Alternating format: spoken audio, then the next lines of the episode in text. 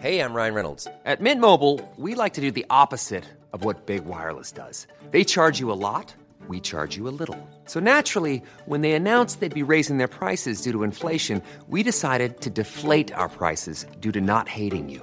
That's right. We're cutting the price of Mint Unlimited from $30 a month to just $15 a month. Give it a try at mintmobile.com slash switch. $45 upfront for three months plus taxes and fees. Promo rate for new customers for limited time. Unlimited more than 40 gigabytes per month. Slows. Full terms at mintmobile.com.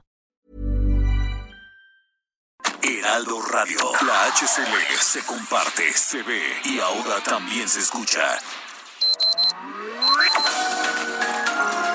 Heraldo Media Group presenta Sergio Sarmiento y Lupita Juárez. Información veraz y oportuna con un toque personal y humano. Por El Heraldo Radio, donde la H suena y ahora también se escucha.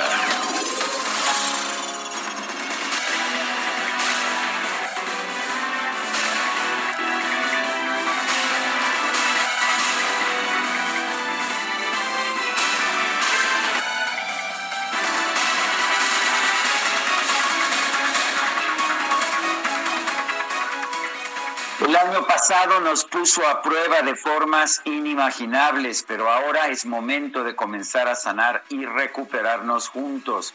Esto es lo que dijo la noche de ayer el presidente electo de los Estados Unidos, Joe Biden, acompañado de su esposa, de la vicepresidenta Kamala Harris y del esposo de ella, Douglas Emhoff. Esto lo dijo en el Lincoln Memorial para recordar a las 400 mil personas que han muerto por coronavirus en los Estados Unidos. Hoy, hoy al mediodía, hora de Washington, va a tomar posesión como nuevo presidente de los Estados Unidos el demócrata Joe Biden. Exactamente en ese momento, que serán las 11 de la mañana de México, cuando se lleve a cabo la ceremonia de cambio de gobierno, en que no estará presente el presidente saliente Donald Trump, pues se llevará a cabo, se consumará el cambio de gobierno. Asumirá el control de los códigos nucleares, el mando de las Fuerzas Armadas, el mando del país entero, Joe Biden. Donald Trump, Donald Trump en unos minutos más debe estar por salir de la Casa Blanca, no irá a la ceremonia de inauguración, sino que se dirigirá a su hotel allá en Mar a Lago, en Florida, pues para pasar en estos momentos a descansar. Es el fin de la era Trump.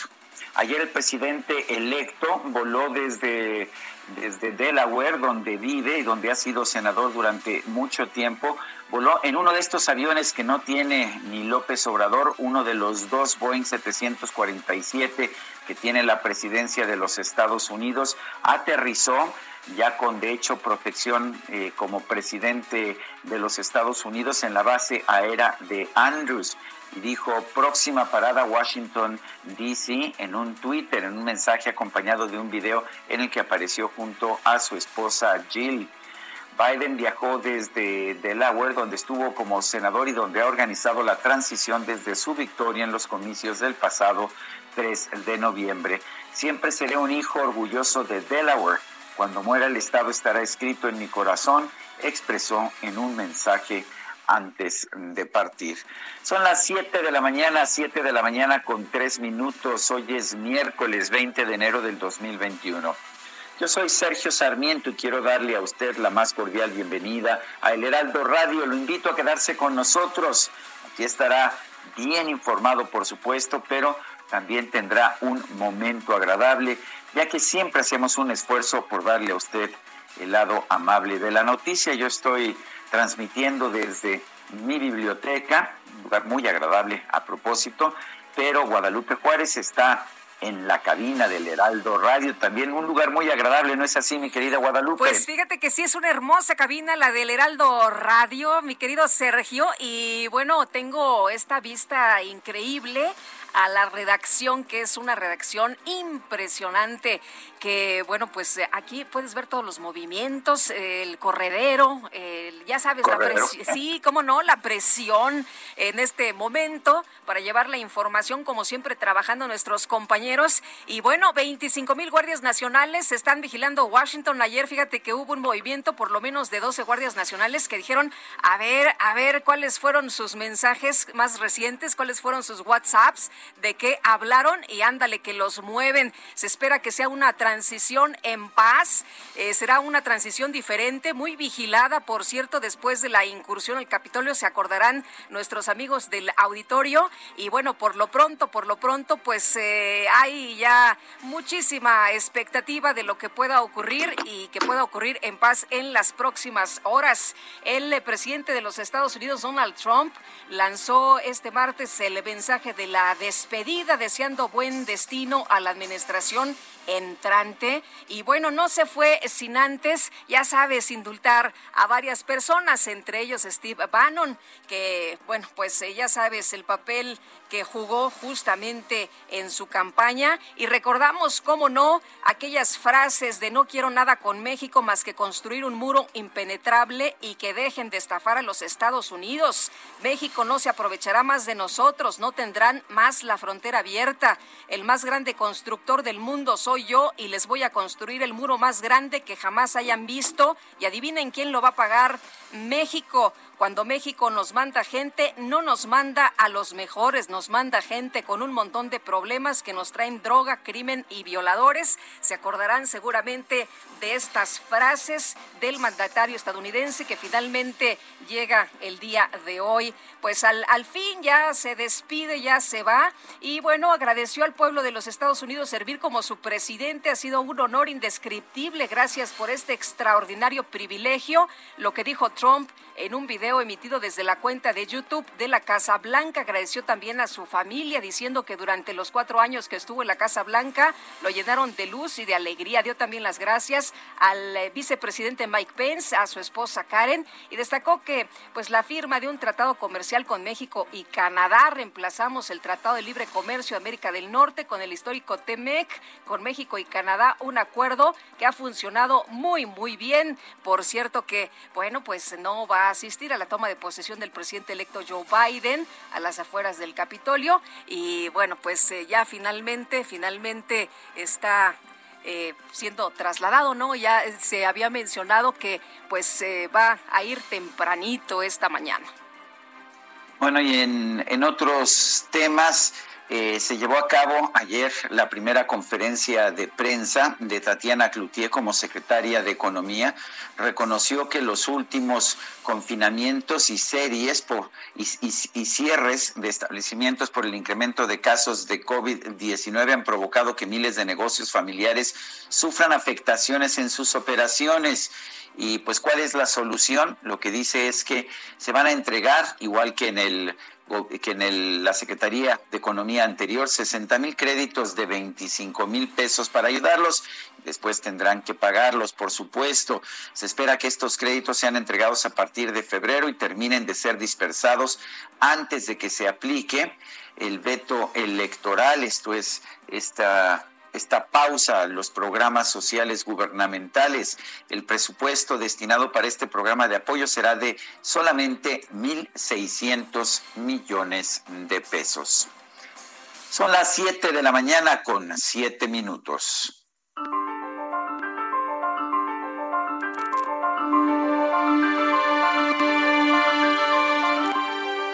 Y vamos a la frase del día. Si deseamos respeto para la ley, primero debemos hacer la ley respetable. Louis de Brandeis.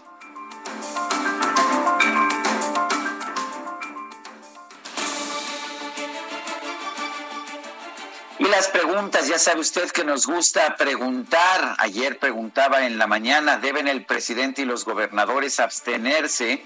De hacer declaraciones políticas durante las campañas electorales. Nos dijo que sí 94.9% de quienes respondieron que no 4.5%. No sabemos 0.6%. Recibimos 6.489 votos. Y esta mañana temprano coloqué en mi cuenta personal de Twitter, arroba Sergio Sarmiento, la siguiente pregunta. ¿Usted piensa que Joe Biden será un mejor presidente que Donald Trump? Nos dicen que mejor 73.8%, peor 5.3%, no sabemos 20.4%. En 25 minutos hemos recibido 1.207 votos. Las destacadas del Heraldo de México.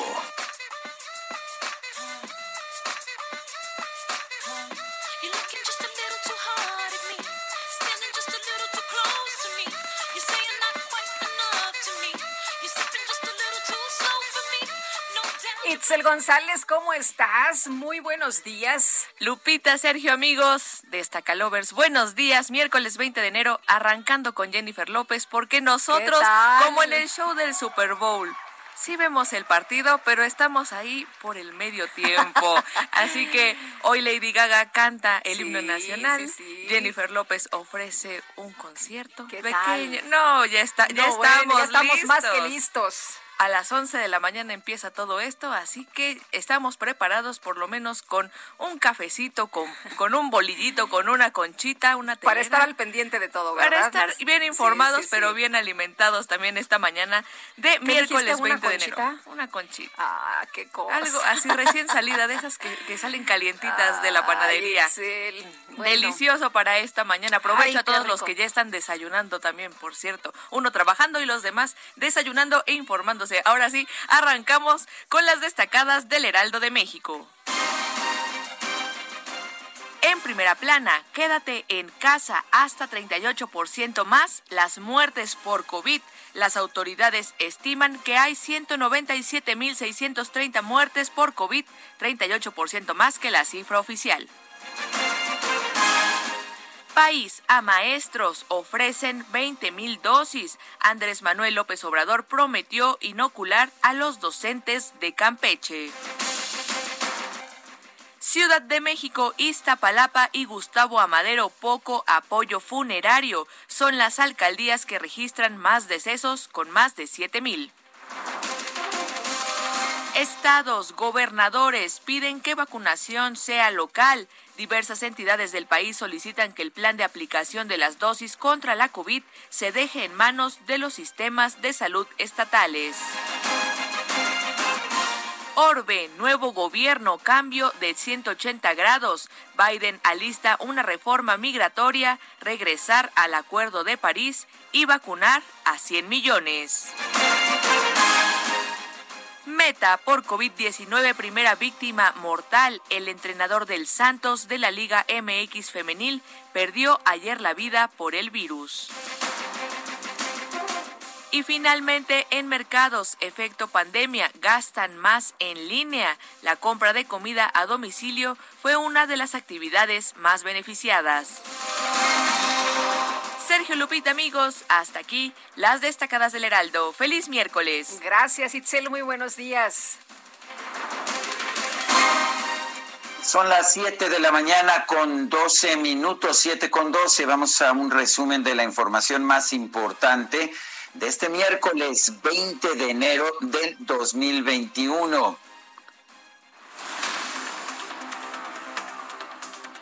En su último día de mandato, el presidente de los Estados Unidos, Donald Trump, otorgó un indulto a su ex asesor, Stephen Bannon, acusado de defraudar a ciudadanos que donaron dinero para la construcción del muro en la frontera con México.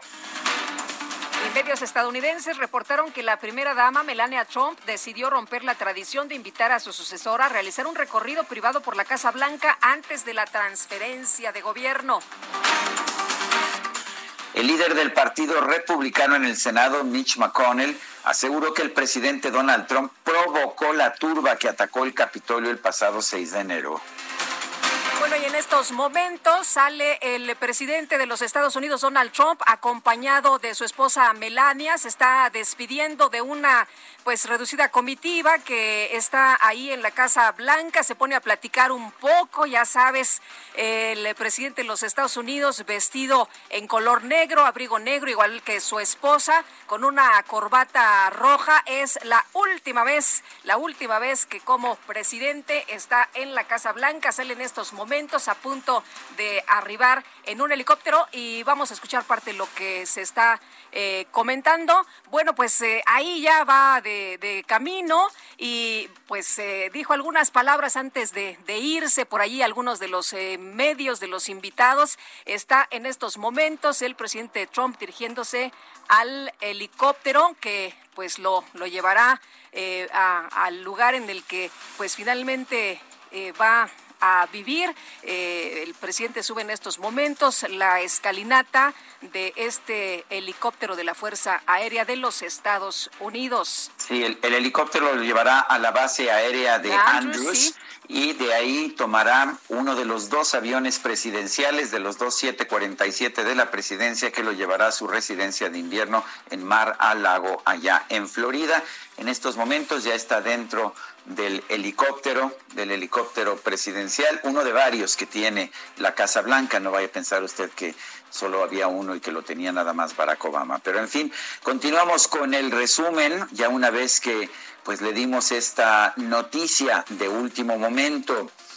Tras su llegada a la ciudad de Washington, de cara a su toma de posesión, el presidente electo Joe Biden y la vicepresidenta electa Kamala Harris realizaron un homenaje frente al monumento a Abraham Lincoln, el Lincoln Memorial, en honor a las víctimas por el COVID-19.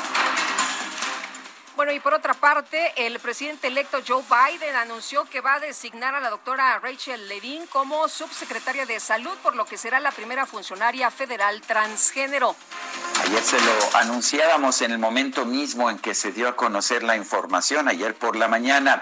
Y bueno, el próximo secretario de Estado, Anthony Blinken, aseguró que el gobierno del presidente electo Joe Biden, escuche usted, va a seguir reconociendo al líder opositor venezolano Juan Guaidó como presidente de Venezuela. Sí, no va a reconocer a Nicolás Maduro legisladores republicanos expresaron su rechazo al proyecto de política migratoria del presidente electo Joe Biden que establece una ruta para otorgar la ciudadanía a 11 millones de inmigrantes indocumentados. Son los 11 millones del programa DACA eh, que no han conocido otro país en su vida más que los Estados Unidos, son principalmente mexicanos. En una videoconferencia de prensa, Tatiana Cloutier, secretaria de Economía, afirmó que México se encuentra preparado para cumplir a cabalidad con el TEMEC a fin de evitar conflictos con el nuevo gobierno de los Estados Unidos. Una de las cosas que nosotros hemos visto y hemos analizado y con las cuales estamos comprometidos no solamente en el tema energético, sino en todos los demás, es el cumplimiento del TEMEC, si no, no lo hubiésemos firmado. Estamos claros eh, que tenemos que caminar al cumplimiento de eso, pero el cumplimiento va en todos los sentidos y son caminos de tres días. Es decir, los tres países tenemos que eh, cumplir con, las, eh, con todo lo que nos hemos comprometido. Además, Tatiana Cloutier pues, presentó un plan, un plan de reactivación nacional enfocado en el empleo, la inversión, comercio y regionalización de sectores, así como microcréditos y estímulos fiscales. Con la coordinación del sector privado, los fondos de inversión, gobiernos locales y embajadas, y el fomento a la inversión de la infraestructura, Aquí va de la mano con el Plan Nacional de Infraestructura y con una estrategia adicional en promoción de la inversión, como ya lo decíamos, en los consulados y embajadas de la nación, eh, trabajos con las cúpulas y las cámaras empresariales y con fondos de inversión. Bueno, y una asociación nacional informó que a pesar de la pandemia, en 2020 la industria cárnica del país alcanzó un crecimiento del 56.1% en sus exportaciones. Bueno, pues ya ha despegado el eh, helicóptero del eh, todavía presidente Donald Trump, del presidente saliente de los Estados Unidos. En estos momentos deja la Casa Blanca. La jefa de gobierno de la Ciudad de México, Claudia Sheinbaum, se reunió con representantes de la Comisión Federal de Electricidad para acordar los montos que se cobrarán por los trabajos para para restablecer la operación de las líneas del metro afectadas por el incendio en la subestación eléctrica de Buen Tono. Bueno, y además la doctora Sheinbaum informó que para el restablecimiento del servicio de la línea 1 se pondrá en marcha el programa de telemetría que desarrolló el metro en 2019 para conocer el estado de cada uno de los trenes. Lo que tiene que ver con la telemetría, que es el nuevo centro de control de vigilancia de los trenes a distancia, de control de los trenes a distancia, es una inversión en términos generales no muy grande, también la vamos a dar a conocer y, se está haciendo dentro del metro. Es eh, el propio metro con sus trabajadores y alguna compra de equipo importante. El fiscal general de la República, Alejandro Gertz Manero, aseguró en entrevistas que el caso del exsecretario de la Defensa Nacional, Salvador Cienfuegos, es tan grande que se debe llevar a un juicio internacional contra la DEA o las instituciones estadounidenses involucradas. La Consejería Jurídica de la Presidencia de la República solicitó al Tribunal Electoral que analice la legalidad del acuerdo emitido por el INE para limitar las expresiones del presidente López Obrador sobre el próximo proceso electoral. Legisladores de Morena en la Comisión Permanente del Congreso frenaron la propuesta del PAN de citar a comparecer a los secretarios de Salud y Hacienda, Jorge Alcocer y Arturo Herrera, así como al subsecretario Hugo López Gatel, para que expliquen la situación actual del país ante la pandemia de COVID-19. La Secretaría de Salud Federal informó que este martes se registraron 1.584 muertes por COVID, con lo que la cifra acumulada ha subido a 142.832 decesos y 1.668.396 casos confirmados. Sí, eh, la cifra de las últimas 24 horas es de 1.584 personas que perdieron la vida, padres, madres, hijos, hijas, abuelos. Imagínense nada más, así están las cosas en nuestro país. El dirigente nacional del PAN, Marco Cortés, exigió al gobierno federal que transparente los contratos de compra de vacunas contra el coronavirus y que las dosis sean destinadas a los trabajadores del sector salud y no a los siervos de la nación. El proceso de vacunación en México va demasiado lento y ha sido un verdadero caos. Apenas se ha logrado vacunar al 0.3% de la población de 120 millones de habitantes. Además hay un abuso y discrecional total porque prefieren vacunar a los mal llamados siervos de la nación, que más bien parecen cuervos de la nación, que a los médicos, enfermeras, camilleros, personal de limpieza, de servicios funerarios, socorristas y demás personal de salud que está en la primera línea de la pandemia. Está claro que el gobierno morenista no sabe el presidente López Obrador informó que este martes sostuvo una conversación con el director ejecutivo de Pfizer, Albert Burla, quien eh, pues reafirmó el compromiso de la farmacéutica de cumplir las entregas de vacunas contra el COVID-19 a México. La jefa de gobierno de la Ciudad de México, Claudia Sheinbaum, indicó que este miércoles va a comenzar la vacunación contra el coronavirus en los hospitales privados de la capital con 5.200 dosis. el número que tenemos es que los hospitales privados entiendo que mañana inicia su vacunación. Se va a hacer en los centros de vacunación originales, eh, que son las unidades de la Secretaría de la Defensa Nacional. Son eh, poco menos de 6.000, pero cerca de 6.000 vacunas. Y eh, se está trabajando con el gobierno de México eh, en cuántas dosis llegan a la ciudad para evidentemente garantizar la segunda vacunación de todas las personas o el la segunda dosis de vacunación para todos los trabajadores de la salud que ya recibieron la primera. Bueno, y el presidente de la República, el presidente Andrés Manuel López Obrador, acaba de referirse en la mañanera a esta ceremonia de cambio de poderes en los Estados Unidos. Deseo que salga todo bien, que la ceremonia se lleve a cabo con tranquilidad, con paz, que sea para bien del pueblo de Estados Unidos, que son nuestros vecinos y nuestros hermanos. Es lo que ha dicho el presidente López Obrador sobre la toma de posesión del de eh, presidente Joe Biden. IPAS Francisco García Cabeza de Vaca informó que su administración valora todos los escenarios posibles para adquirir vacunas contra el coronavirus en caso de que la federación no las entregue a la brevedad.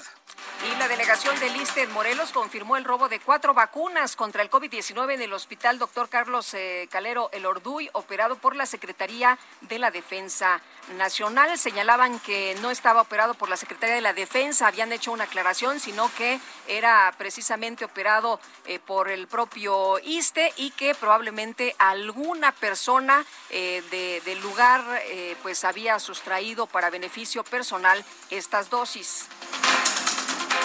El gobernador de Tabasco, Augusto López, informó, Adán Augusto López informó que cuatro empleados administrativos del sector salud del Estado fueron despedidos por aplicarse la vacuna contra el COVID fuera del orden establecido. Y en redes sociales se dio a conocer que el presidente municipal de Oaxaca, Osvaldo García, acudió con su familia a una clínica para recibir la vacuna contra el coronavirus.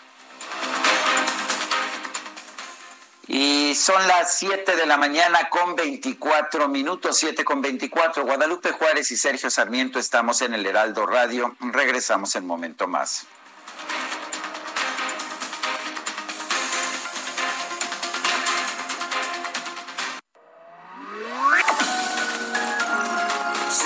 Y Lupita Juárez quieren conocer tu opinión, tus comentarios o simplemente envía un saludo para ser más cálida esta mañana.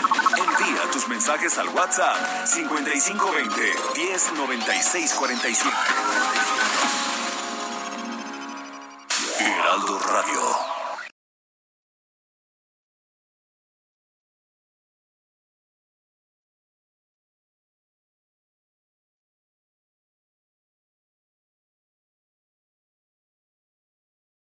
Heraldo Radio. La HCL se comparte, se ve y ahora también se escucha. Continuamos con Sergio Sarmiento y Lupita Juárez por El Heraldo Radio.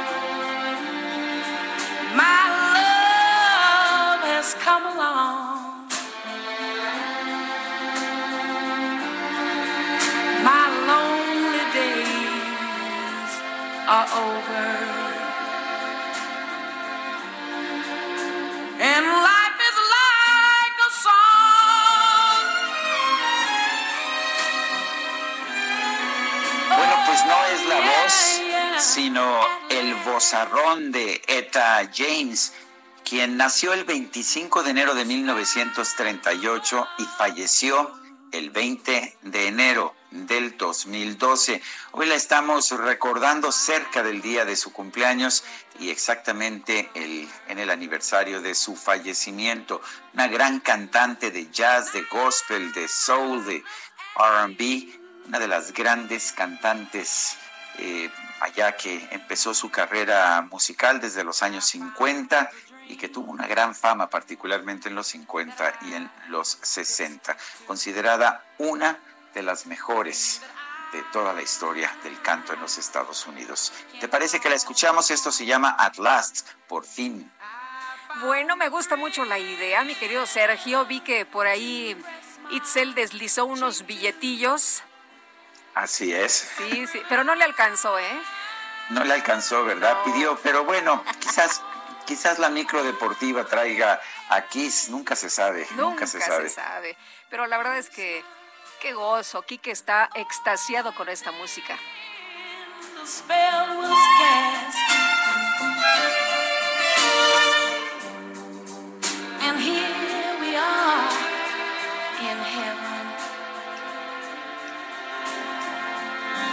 No, ya, ya quería bailar conmigo, pero pues ya sabes, la sana distancia.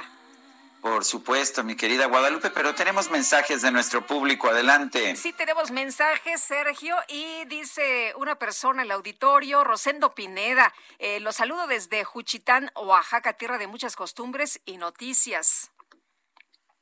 Dice por otra parte otra persona, hola, muy buen día, felicito a este maravilloso y profesional dueto de la verdadera información. Soy Guillermo, mi esposa es enfermera en el hospital ABC y forma parte del comité de salud.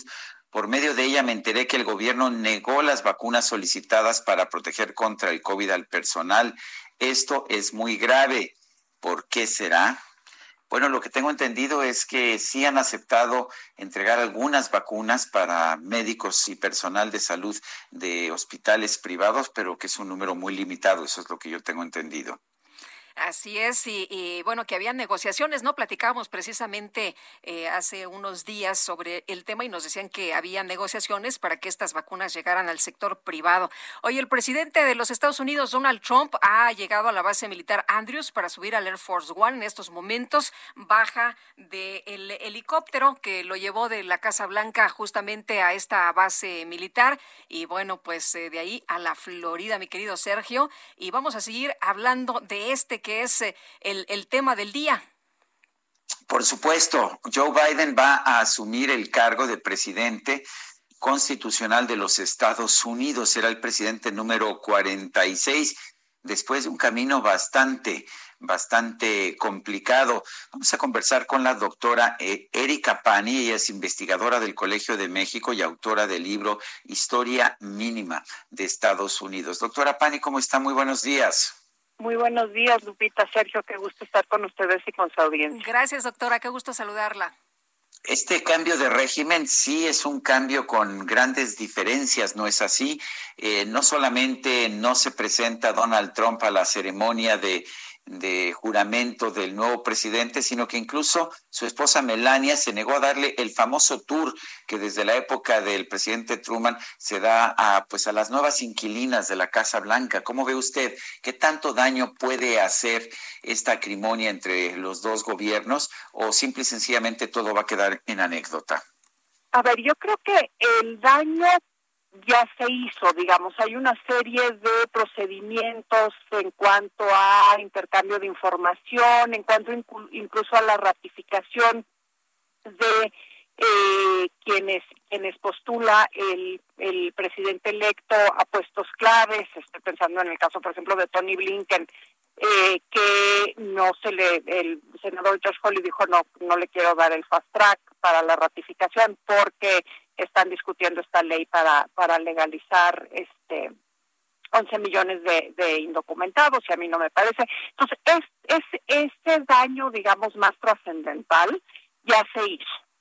No creo que vaya a ser eh, una cosa que determine este, negativamente la, la, la administración de Biden. Lo demás creo que sí son anécdotas, pero creo que simbólicamente pesan mucho. ¿no? El hecho de que Donald Trump realmente no no reconoció eh, la victoria hasta ¿no? hace una semana eh, el hecho que nunca le habló a felicitarlo y este asunto no de las de las primeras damas de la de, la recepción por parte de la familia eh, del presidente saliente a la familia del presidente que llega eh, digamos es triste en cuanto a lo que nos dice sobre la civilidad sobre la democracia americana, de, americanos de todos lados, ¿no? Donde uno de los hechos centrales es, pues a veces ganas y a veces pierdes. Y cuando pierdes, ¿no? Te quejas dos minutos, te limpias la cara y sonríes y dices bienvenido y ya para otro día este habrá otra ocasión para para luchar, ¿no? Eh, doctora, en, en, el caso de, de, Trump que entró con pues eh, estas eh, declaraciones, estos señalamientos en contra de México, el tema de la migración, el muro, ¿cómo ve usted ahora la situación con el gobierno entrante en materia de migración? A ver, creo que por lo menos la actitud de la disposición a querer arreglar lo que se ha vuelto un problema muy doloroso eh, para un número importante de, de, migrantes está ahí. Eh, tiene Joe Biden estos 15 decretos presidenciales que va a firmar, si no me equivoco, hoy. Eh, entre esos está parar la construcción del muro, reforzar las protecciones a los a los que tienen DACA, parar este este esta medida de, Trump para para regresar a los a los inmigrantes de Liberia eh, y eh, tiene alguna más este ah, e, esta este poner un alto a estas medidas más más severas eh, para el manejo de, de, de los inmigrantes. Entonces hay una propuesta de ley y entonces creo que la cosa se va a normalizar. Eh, políticamente es complicado, ¿no? Ah, también echó para atrás el, el, esta, esta prohibición de que lleguen eh, migrantes de estos países musulmanes, ¿no? conocido como el, el, veto eh, musulmán. Pero digamos que el hecho de que el tema migratorio sea políticamente tan eficaz, que es lo que demostró esta administración que termina el día de hoy, creo augura que el camino va a seguir siendo difícil para resolver para resolver estos problemas. Eh, Erika, en el tema de la relación entre México y los Estados Unidos, ¿qué tan difícil va a ser para el presidente López Obrador restablecer una buena relación, establecer una buena relación con el presidente Joe Biden? A ver, eh, es algo de lo que hemos hablado mucho últimamente, ¿no? Eh, otra vez, estas cosas simbólicas, el no llamar para felicitar, el un poco aludir que quizás tenía razón cuando hablaba de fraude electoral. Eh, yo creo que esas son cosas no que no abonan a una buena relación, pero tampoco me parecen fatales. Este asunto del general Cienfuegos me parece puede ser más problemático. Ahora, somos vecinos, eso no se puede eh, cambiar, ¿no? O sea, no, no nos podemos divorciar. La diplomacia mexicana tiene una larguísima experiencia lidiando con, eh, con las múltiples dimensiones de la, de la relación. Yo creo que creo que hay una muy buena disposición por parte de la de la administración de la administración Biden. Eh, regresa Roberta Jacobson al, al equipo eh, digamos que se va a ocupar de la de la relación bilateral. Eh, yo espero que que no que no sea excesivamente complicado. Yo creo que estos errores no forzados no me queda muy claro cuál es la estrategia, pero eh, espero queden también en la anécdota. Bueno, espero que haya una estrategia, eso es lo que yo voy a decir. Doctora Erika Pan, doctora Erika Pan, investigadora del Colegio de México, autora del libro Historia Mínima de Estados Unidos, gracias por esta conversación. Gracias a ustedes y muy buen día. Igualmente, doctora, muchas gracias. Bueno, y luego de salir de la Casa Blanca, llegar al campo eh, Andrews, el presidente Donald Trump y su esposa, pues han emitido un mensaje de despedida. Yo pensé, Sergio, que iba a ser un mensaje en realidad muy breve, pero sigue hablando el presidente Trump. Vamos a escuchar Vamos parte a de lo que dice. Adelante.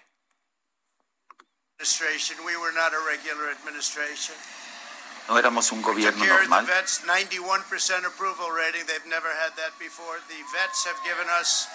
Los, los, veteranos de las guerras nos han dado una aprobación de 91%, eso nunca había ocurrido. Nos, nosotros cuidamos a nuestros veteranos que antes eran muy maltratados. Ustedes saben que les damos un gran servicio y les, les, pagamos para que vean a un médico en caso de que tengan que esperar para hacerlo. Despedimos a agentes que no trataban bien a nuestros veteranos. Hay que recordar que está hablando en la base aérea Edwards, una base militar. También aplicamos el mayor recorte de impuestos en la historia de nuestro país. Espero que no les suban los impuestos ahora a ustedes. Y que no tenga que decirles se los dije. Si vemos a, los, a las regulaciones,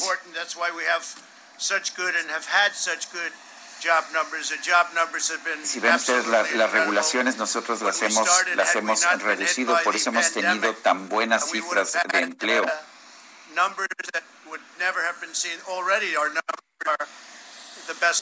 Teníamos números que nunca antes habían sido vistos en nuestro país.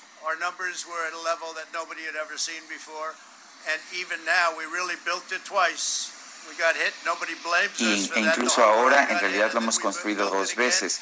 Nos pegó la pandemia, pero hemos también reducido el número de desempleados.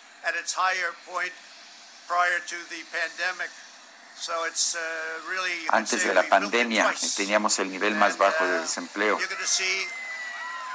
Me parece que está en campaña, ¿no, Guadalupe? Parece que está en campaña, mi querido Sergio, y en pocas palabras lo que está diciendo es que estaban mejor conmigo, ¿eh? Estaban mejor conmigo. Hay un grupo de personas que lo ha ido a despedir a esta base aérea, donde por cierto sonaron salvas en su honor. Así se ha despedido, se organizó su despedida el señor Trump. Y bueno, hay personas que, algunas pues que están gritando, están celebrando, otras están llorando. Se va, se va el presidente Donald Trump, pero por lo pronto, cuando todavía le quedan algunos eh, minutos, pues los está aprovechando. Y te decía yo al principio, mi querido Sergio, que pensé que iba a ser un mensaje realmente de unos dos, tres minutos, pero ya lleva mucho más de eso. Efectivamente, parece que lo que está señalando Donald Trump en estos momentos y más que pues lo mantuvieron cortado de redes sociales, de Twitter y de Facebook, que han sido sus instrumentos de comunicación, lo que está señalando es que no va a desaparecer, eh, va a tratar de permanecer como una fuerza política. Vamos a escuchar otro momento más. Long time, many, many en otros casos se tardaban años en desarrollar una uh, vacuna, ahora se hizo casi de forma inmediata. Ese es un gran logro. O sea que vamos a empezar a, ver muy buenas cifras en los próximos meses. Uh, y solamente puedo decir esto. Trabajamos muy duro. Dejamos todo en el campo de juego. No nos reservamos nada. in Florida, we're not going to be looking at each other and saying, you know, if we only worked a little bit harder, you can't work harder. Cuando estemos eh, después de un mes en, en, Florida, no nos vamos a mirar el uno al otro y decir, ah, si hubiéramos trabajado un poco más duro, no. Eh, acabamos de obtener 75 millones de votos y esto es un récord en la historia de un presidente en funciones. Oye, y cabe, es, un récord por muchos. Sí, dime, Lupita. Cabe, cabe señalar que nunca eh, reconoció su, su derrota, ¿eh? No, no, no la ha reconocido. De hecho, lo que dijo es que obtuvo 75 millones de votos y lo que sí dijo, y es cierto, es el número más importante para un presidente eh, que esté en funciones en los Estados Unidos, o mucha gente que votó en estas elecciones que no votó en elecciones anteriores y efectivamente el segundo mayor resultado en la historia para un candidato a la presidencia de los Estados Unidos fue, eh, fueron los 75 millones de Donald Trump, nada más que le ganó Joe Biden, que ahora es el número uno en la historia con 81 millones, 81 millones de votos y bueno, se va y no se va, ya se despidió de algunos miembros de su gabinete. Eh, el que el que mucho se despide, pocas ganas tiene de irse. Y, yo veo, ¿sabes a quién veo muy sonriente? A, Melania Trump. ¿Ya ves que es de pues, poca sonrisa? Pues yo la veo, no, no sé, a lo mejor estamos viendo canales distintos, yo, yo la veo bastante seria, está dejando atrás en estos momentos el, el helicóptero y se acerca se acerca, sí, a su 747. es el avión, ah, pues el avión, uno de los dos aviones presidenciales que tiene la presidencia de los Estados Unidos, el otro lo utilizó ayer Joe Biden.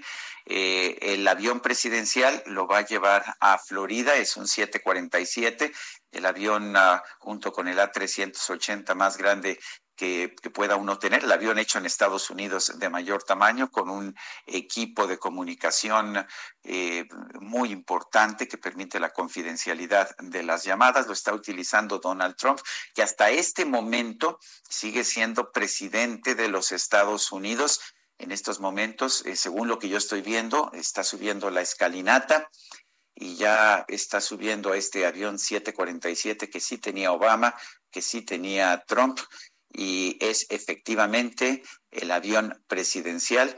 Eh, hay dos aviones presidenciales, eh, pero pues en este momento como él sigue siendo el presidente de los Estados Unidos, este se convierte automáticamente en Air Force One. Es como los vuelos en que esté el presidente de México, aunque sean comerciales, el momento en que él está en ese vuelo se convierten automáticamente por razones de seguridad nacional en TP-01, Transporte Presidencial 01. Bueno, pues se despiden desde la escalinata y entran, supongo que por última vez, espero. bueno, quién sabe, ¿no? 2024, quién sabe. Oye, pero ya está listo José Carreño, que nos tiene información desde Washington. Eh, José Carreño, qué gusto saludarte, editor de la sección Orbe en el Heraldo de México. Te escuchamos con toda tu información. Muy buenos días. Hola, Pepe. Muy buenos días. Sergio, Lupita, muy, muy buenos días. Pues, creo que ustedes han hecho un relato espectacular, porque la verdad se ha dicho, hemos visto a Trump clásico el Trump que nunca se rinde, el Trump que siempre proclama victoria, el Trump que afirma que nadie ha hecho las cosas más o mejor que él. Es el Trump que alega triunfo aun cuando esté en el agujero, como es el caso, y que, por supuesto, olvida hechos convenientes como el que alguien pudiera haber tenido más votos que él, como ustedes señalaron también. Esto, como diría Mike Allen, el uh, un prestigiado cronista político en los Estados Unidos, él afirma que simplemente hoy se va Donald Trump y lo que Trump llamaba el pantano ganó a final de cuentas. Porque a final de cuentas también, hace cuatro años, Trump llegó y dictó una serie de medidas, incluso la prohibición de cabildeo por cinco años, incluso uh, señalamientos en contra de lo que pudiera considerarse como uh, arreglos turbios, y hoy los levantó hoy a las 10, al 10 para la 1 de la mañana, tiempo de Washington, concedió 140 y tantos incultos, incluyendo a varios de sus principales colaboradores, como Steve Bannon, como el presidente Flynn, y simple y llanamente les, eh, digamos, los volvió otra vez criaturas del pantano, para no decirles de otra manera. Así que hoy lo que se espera, simple y llanamente, es que a las 12 del día el presidente Joe, Joe Biden asuma en una ceremonia que podemos decir va a estar marcada por, por un lado, por la sobriedad, una ceremonia que probablemente en otro hace cuatro años o, hace, hubiera sido motivo de fiesta, ahorita es motivo de expectación, de tensión. Washington es una ciudad típicamente demócrata y uh, aquí hubiera habido fiestas, festejos, pero la verdad se dicha, hoy no va a haber ninguna fiesta porque va a estar, estamos en una ciudad absolutamente vigilada por más de 25 mil elementos de la Guardia Nacional y agentes de policía. Se espera en todo caso que sí, y perdón por regresar a este tema, el, presidente Trump llegue a Florida, pero no va a desaparecer de su, del mapa político estadounidense, tanto que de hecho, de acuerdo con el Wall Street Journal, ha consultado la posibilidad de crear un tercer partido político que arrebataría ciertamente a los republicanos una parte importante de esos 70 millones de votos que mencionaba el presidente Trump y que probablemente pues pondría también en dificultades a personalidades como Mitch McConnell y como Mike Pence, el presidente el líder de la mayoría senatorial republicana todavía hace unos días y el actual diputado ya vicepresidente, que han sido para él finalmente fueron su némesis, finalmente fueron la gente que evitó o que en alguna medida frustró sus, sus, uh, su deseo de, voltear el, el, uh, el, resultado de la elección porque no era legalmente lo correcto. Así que, pues bueno, estamos a la espera de un discurso en el que se cree que el presidente, el ya presidente Biden va a llamar por la reconciliación nacional, a llamar por uh, acciones uh, importantes respecto a la pandemia, se habla incluso de un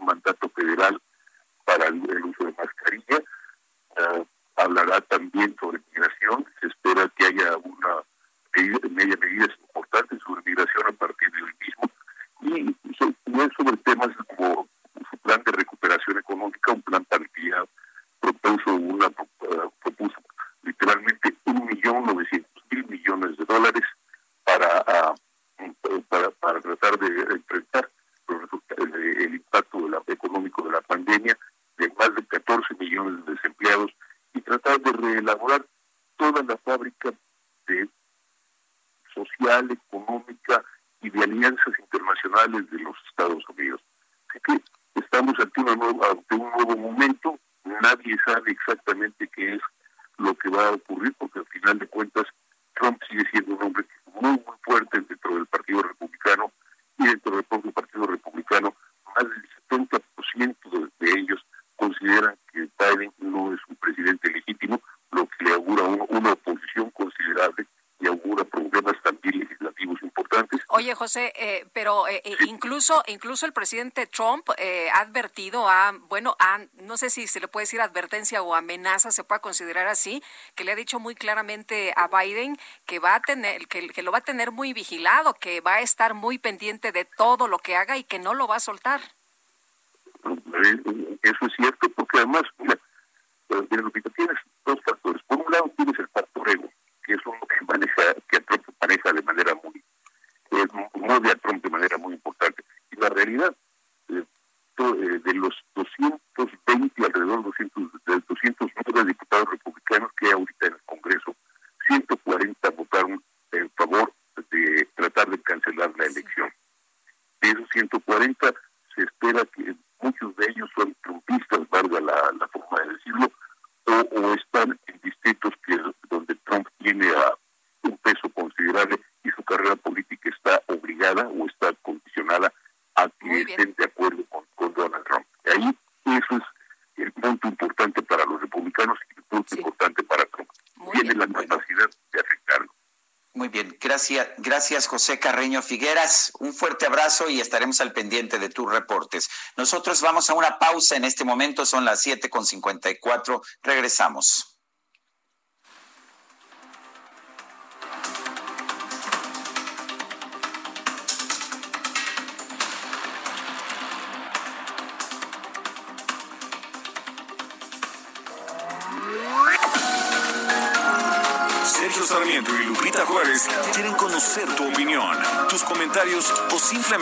Un saludo para ser más cálida esta mañana.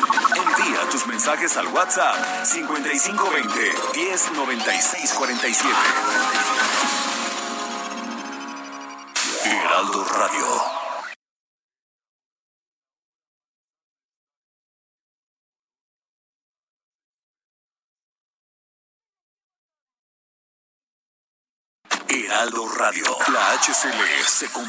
Se ve y ahora también se escucha.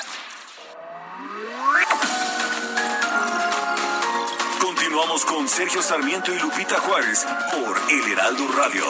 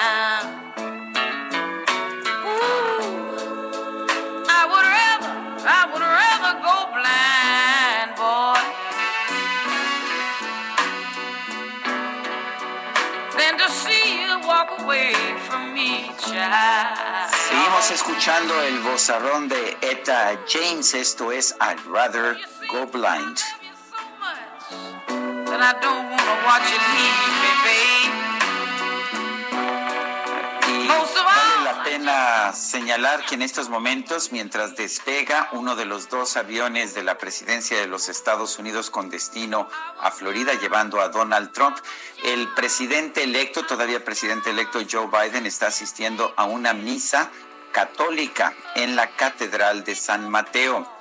Efectivamente, en la Catedral de San Mateo. Joe Biden es el segundo presidente, apenas el segundo presidente católico en la historia de los Estados Unidos, después de John F. Kennedy.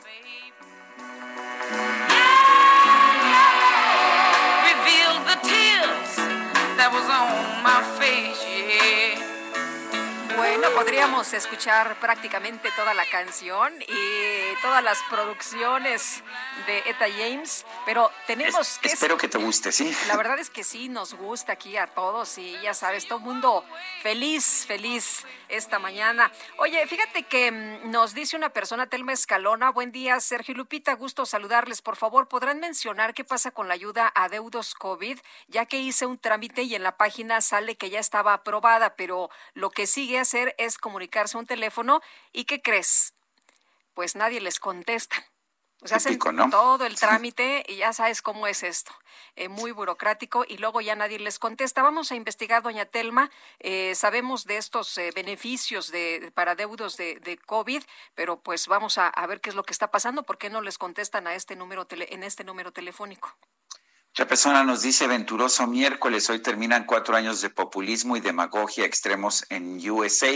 Acá nos faltan poco menos de cuatro años aún. Rodolfo Contreras, desde Querétaro. Buenos días, nos dice Agustín Narváez. Pregunta, ¿habrá comitiva mexicana invitada a la toma de posesión de Joe Biden a la presidencia de los Estados Unidos de Norteamérica? No, nada más va Marta Bárcena, eh, que, bueno, pues se va representando, la embajadora que va representando precisamente a nuestro país.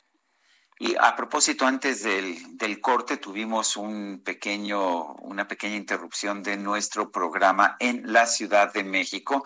Se siguió escuchando en Internet, se siguió escuchando en muchas ciudades del país. Fueron dos minutos, nos dice nuestro equipo, se fue un poco más corto de lo que yo pensé. Yo no me enteré porque pues estaba escuchando directo la transmisión. Eh, quienes nos escucharon en otras ciudades del país o en Internet no eh, pues no percibieron esta salida del aire, pero en la Ciudad de México estuvimos fuera del aire dos minutos. Ya nuestros ingenieros están determinando la causa para que podamos evitar estas interrupciones. Son las ocho de la mañana con cuatro minutos. Vamos con Mónica Reyes, nos tiene información. Adelante, Mónica. Muchas gracias al espacio de Sergio y Lupita. Vamos a platicar, queridos amigos, sobre un tratamiento espectacular que tiene que ver con el cabello, cómo reforzarlo, cómo limpiar ese folículo piloso, porque es tan importante siempre la melena, el cabello es el marco de la cara y por supuesto que si usted tiene algún tema por ahí con su cabello, escucha a Pau Sasso que nos tiene muy buena información. Adelante, Pau. Ay, que claro que sí, mi Moni, porque todos queremos tener una melena ganadora, un cabello impactante de Rapunzel. Pues los invito a que marquen al 800 23 mil, porque si usted marca en este momento, se va a poder llevar el tratamiento más top que ha llegado a México, que se está vendiendo. No tienes una idea cómo en todo el mundo y ya está aquí, la tecnología ha llegado a nosotros. ¿Y qué hace? Este tratamiento nos va a dar 1.700 cabellos nuevos en un solo tratamiento, además de que nos va a restaurar el cabello que ya tenemos, no se nos va a caer, va a limpiar nuestro folículo y va a hacer que tengamos un pelazo ganador. Así que llame al 800 23 mil 800 23 mil para poder pedir este tratamiento, porque si marca ahorita, Moni, queremos consentirlos a todos y se los vamos a regalar. Así es, escuchó muy bien, así que se llama al 800 23 mil, mi Moni, te va gratis este tratamiento para tener 1700 cabellos nuevos, para fortalecer tu cabello y para decirle bye bye a la caída y hola al pelazo ganador, Moni. Marquen al 800 23 mil, ¿cómo ves? Perfecto, genial. A marcar amigos, anímense, hay que conservar esa cabellera. Si se puede, hay que hacerlo. 800 mil. Muchas gracias, Pau. Gracias a ti, mi Moni. Regresamos.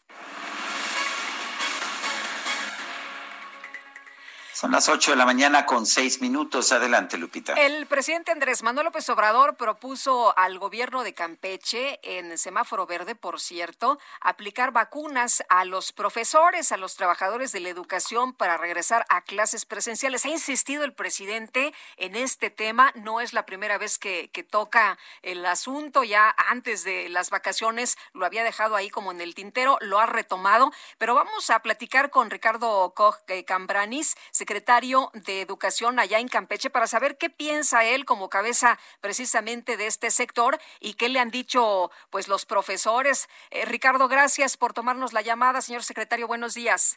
Muy buenos días, Lupita. Un saludarte, es cierto, hemos tenido la noticia de alguna manera muy favorable, importante de lo que sería la vacunación para los maestros en Campeche. Esto también de alguna manera pues ha necesitado comentarios con padres de familia, con los mismos docentes. Y aquí en Campeche pues siempre hemos valorado varios factores para el regreso a las clases presenciales. Como bien saben, Campeche tiene más de 16 semanas de semáforo verde y esto ha sido gracias a las restricciones que se han tenido desde el gobierno del Estado, la Secretaría de Salud. Entre esas restricciones, pues desde, luego el cierre de las escuelas desde, desde marzo de 2020, lo que ha permitido que exista menos movilidad y esto nos ha traído a que exista un descenso en los contagios, lo que no quiere decir que no existan contagios todavía, ¿no? Ahorita hemos estado viendo un factor que se ha presentado en este mes de enero, en el cual de lo que teníamos en comparación con, con diciembre, pues han subido los contagios y hemos tenido el cuidado nuevamente por parte del gobierno del Estado de llevar a cabo ciertas restricciones, el cierre de lo que es la parte del malecón de las 8 de la noche hasta las 6 de la mañana, el cierre del centro histórico, entonces varias varias restricciones que se han dado para tratar de bajar nuevamente los contagios.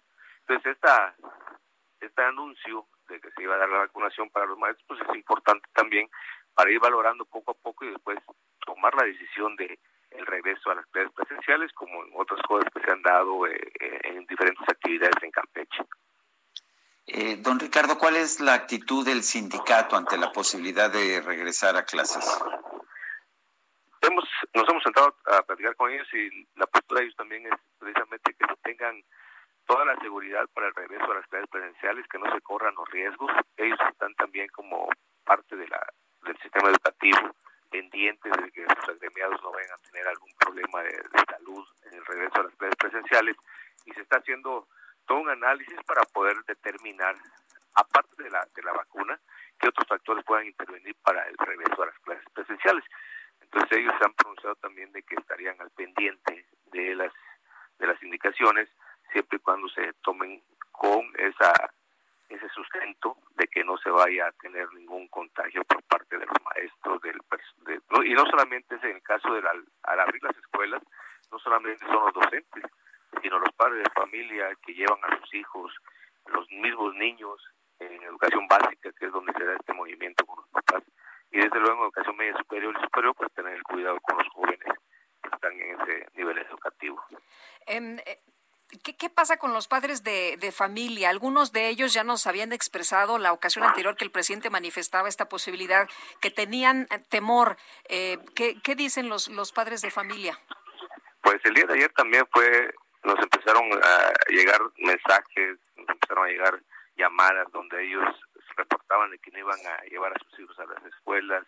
Eh, no hemos hecho ningún pronunciamiento directamente para con ellos. Nuestra estructura educativa aún no ha tenido reunión con los padres de familia, pero ese es el, el sentir de los padres de familia, que no, no quisieran arriesgar a sus hijos al regreso a las clases presenciales sobre todo también porque podrían ser ellos quienes llevaran el contagio pues a las personas mayores de su casa, a los abuelos, etcétera, ¿no? Entonces son varios comentarios, diversos comentarios que se dan. La gran mayoría se opone a que se regrese a las clases presenciales, que prefieren tener a sus hijos en casa. Pero pues eso sería valorarlo posteriormente a que tengamos todos los factores, todas las condiciones para que se pueda regresar a las, a las clases. ¿no? Ahorita, desde luego, consideramos que no se tienen las condiciones para el regreso. El, el esquema de vacunación que se presentó es un proyecto, tenemos que esperar realmente que se dé para que estemos abonando a que esos factores que se están considerando para el regreso a clases, pues sea uno de, de esos de manera positiva y esperar cómo se va dando nuevamente los contagios, como le comentaba hace un momento, en este enero hemos tenido pues, un repunte en los contagios a lo que estábamos acostumbrados en el mes de diciembre. No, y ya nos dijeron que febrero no va a ser mucho mejor que, que enero. Eh, eh, señor secretario, ¿cuántas vacunas? ¿Se ha hablado de esto? ¿De cuántas vacunas? ¿A partir de cuándo? ¿Quiénes? Eh, ¿En qué municipios? Sí, estamos hablando aproximadamente de 24.090 vacunas, que es toda la población del sistema educativo en Campeche, desde educación inicial hasta educación superior. El día de ayer ya tuvimos eh, el anuncio oficial y estamos trabajando con el la zona militar de aquí de Campeche, la 33 zona militar, así como la Secretaría de Salud, para el cruce de los de, la base de datos para ver a quiénes estaría correspondiendo la vacunación. Eso se viene trabajando, se estuvo trabajando todo el día, ayer hasta altas horas de la noche se estuvieron entregando los reportes, se entregaron también las estadísticas por municipios de donde están ubicados los maestros campechanos y bueno, pues esto ya correspondería y a la Secretaría de Salud determinar cuáles serían las estrategias. Nosotros estamos eh, colaborando de manera administrativa con todo lo que se ha estado solicitando para que se tenga actualizada la base de datos de los, de los maestros campechanos, porque hay, han habido algunas altas, de nuevos ingresos, algunas bajas por jubilaciones, etcétera. Entonces eso es lo que estamos trabajando con tanto con, con el ejército como con la Secretaría de Salud. Pues señor secretario, le agradecemos como siempre que pueda platicar con nosotros. Muy buenos días. Mucho gusto, buen día. Hasta luego. Gracias, Ricardo Koch Cambrani, secretario de Educación allá en el estado de Campeche. Y un nuevo lote de vacunas de Pfizer y BioNTech llegó a los aeropuertos internacionales de la Ciudad de México y de Monterrey el día de ayer. Eh, se transportaban en esta ocasión 219 mil 700, no, 375 dosis de vacunas, no las 439 mil vacunas previstas.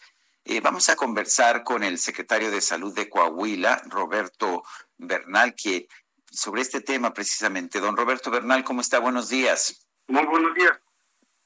Oiga, don Roberto, ¿cuántas vacunas han recibido ustedes y, qué tan qué tanto les eh, pues le resuelven el problema de vacunación que tienen para el personal de salud de primera línea? Sí, señor. El 28 de diciembre recibimos 8.775. El 5 de enero recibimos otros 8.775 este total de 17.550 las uh, distribuimos en cuatro sedes, Torreón, Saltillo, Monclova, Piedras Negras.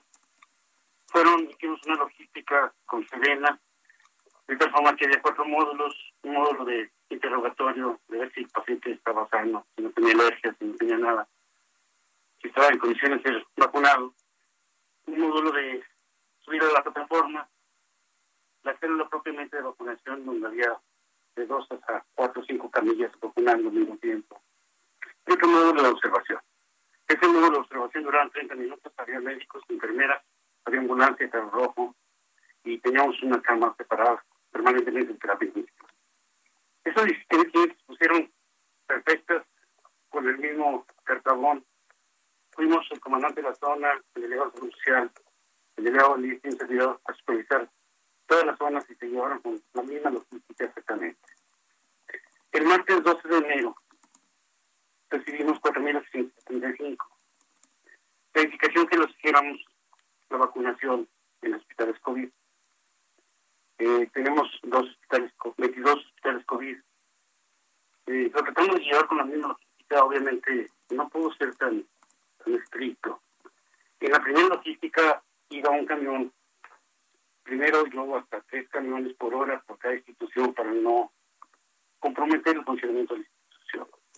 Entonces el director del hospital sabía quiénes iban, el que el chofer que los subía también sabía perfectamente quiénes iban, el que nos recibía en sabía perfectamente quiénes llegaban. Entonces tuvimos un control total y muy estricto de, quiénes se vacunaron, pero la, mayoría de primera y segunda línea. De esos otros 4.275 que llegaron el 12 de enero, lo tratamos de hacer con el mismo cartabón, con la misma logística, pero ya no era tan fácil porque el control ya no, no era total nuestro. Había servidores de la nación, había correspondientes que opinaban, que decían cómo se hace, que se vacunaban, o que traían credencial, y, y nos decían que pues, era la indicación federal.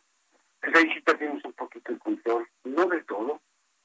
Eh, en total, pues, ya se terminaron los 4.875. Tenemos un total de 22.425 vacunas aplicadas. Agentes de primera línea, la gran mayoría, que son casi todos los que tenemos, y uno que otro servidor la razón de la nación que, que nos pidió o que nos exigió vacunar. Eh, ayer recibimos 3.900 dosis. Estas 3.900 dosis las guardamos en el batallón de Saltillo. El ofrecimiento del maestro Ferrer, que día de ahora van a llegar otras 17 mil y vamos a llegar a la logística, tanto para revacunación como para ampliar la vacunación a primera y segunda línea. Entonces, si vamos, las primeras ya aplicadas son 21.465 y tenemos ya en su poder 3.900. Estamos esperando el siguiente embarque, que debe ser en el transcurso del día todos nuestros batallones nos preocupamos por tener ultracongelador, por tener fuente de luz, por tener de luz. Entonces estamos bien preparados en ese aspecto. Eh, estas, estas vacunas están en castillo en el ultracongelador, entonces puede puede pasar tiempo sin ningún problema. Doctor, una pregunta. La, la segunda dosis, eh, nos eh, enteramos el día de ayer que mandaron incluso alguna eh, carta diciéndole a, los trabajadores de la salud, al personal de salud, que la segunda dosis sería hasta nuevo aviso. ¿Esto es correcto? ¿No hay fecha para que se aplique esta, esta segunda vacuna? Bueno, teníamos las 3.900 y las 17.000 que vienen en camino. Yo estoy esperando indicaciones si es segunda dosis o es una parte para... Nos faltan algunos uh, de primera línea, los hospitales universitarios, los hospitales particulares, algunos químicos, laboratorios que manejan COVID, laboratorios particulares, que sería muy bueno que los vacunáramos. Entonces, podría, podría ser la segunda parte. O sea, ¿no habría problema? Pero, digo, sería muy bueno que los vacunáramos, ¿no? Pero hasta ahorita no tengo la indicación. Sí. Oiga, y otra pregunta. Eh, decía usted hace un momento que vacunaron a personas de primera línea y algunos siervos de la nación que le exigieron, ¿les exigieron que los vacunaran? Sí, bueno, pues sí, son 22 hospitales, entonces en esos 22 hospitales, eso no son los últimos 4.000 y tantas dosis. En esos 22 hospitales llegaron siervos de la, nación, de la nación y correcaminos, pedían credencial y brazalete. Y sí, sí, sí, algunos pidieron que, exigieron que los vacunaran.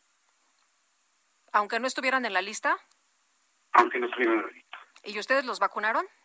Bueno, eran, son 22 directores de hospitales que llegan estas gentes con, con autoridad aparentemente. Bueno, pues... Estoy esperando y si me dicen que, no los dejen entrar, pues no los entrar para la Sí. Oiga, pero por ejemplo, si alguien lleva un chaleco que diga siervo de la nación, ¿lo vacunan?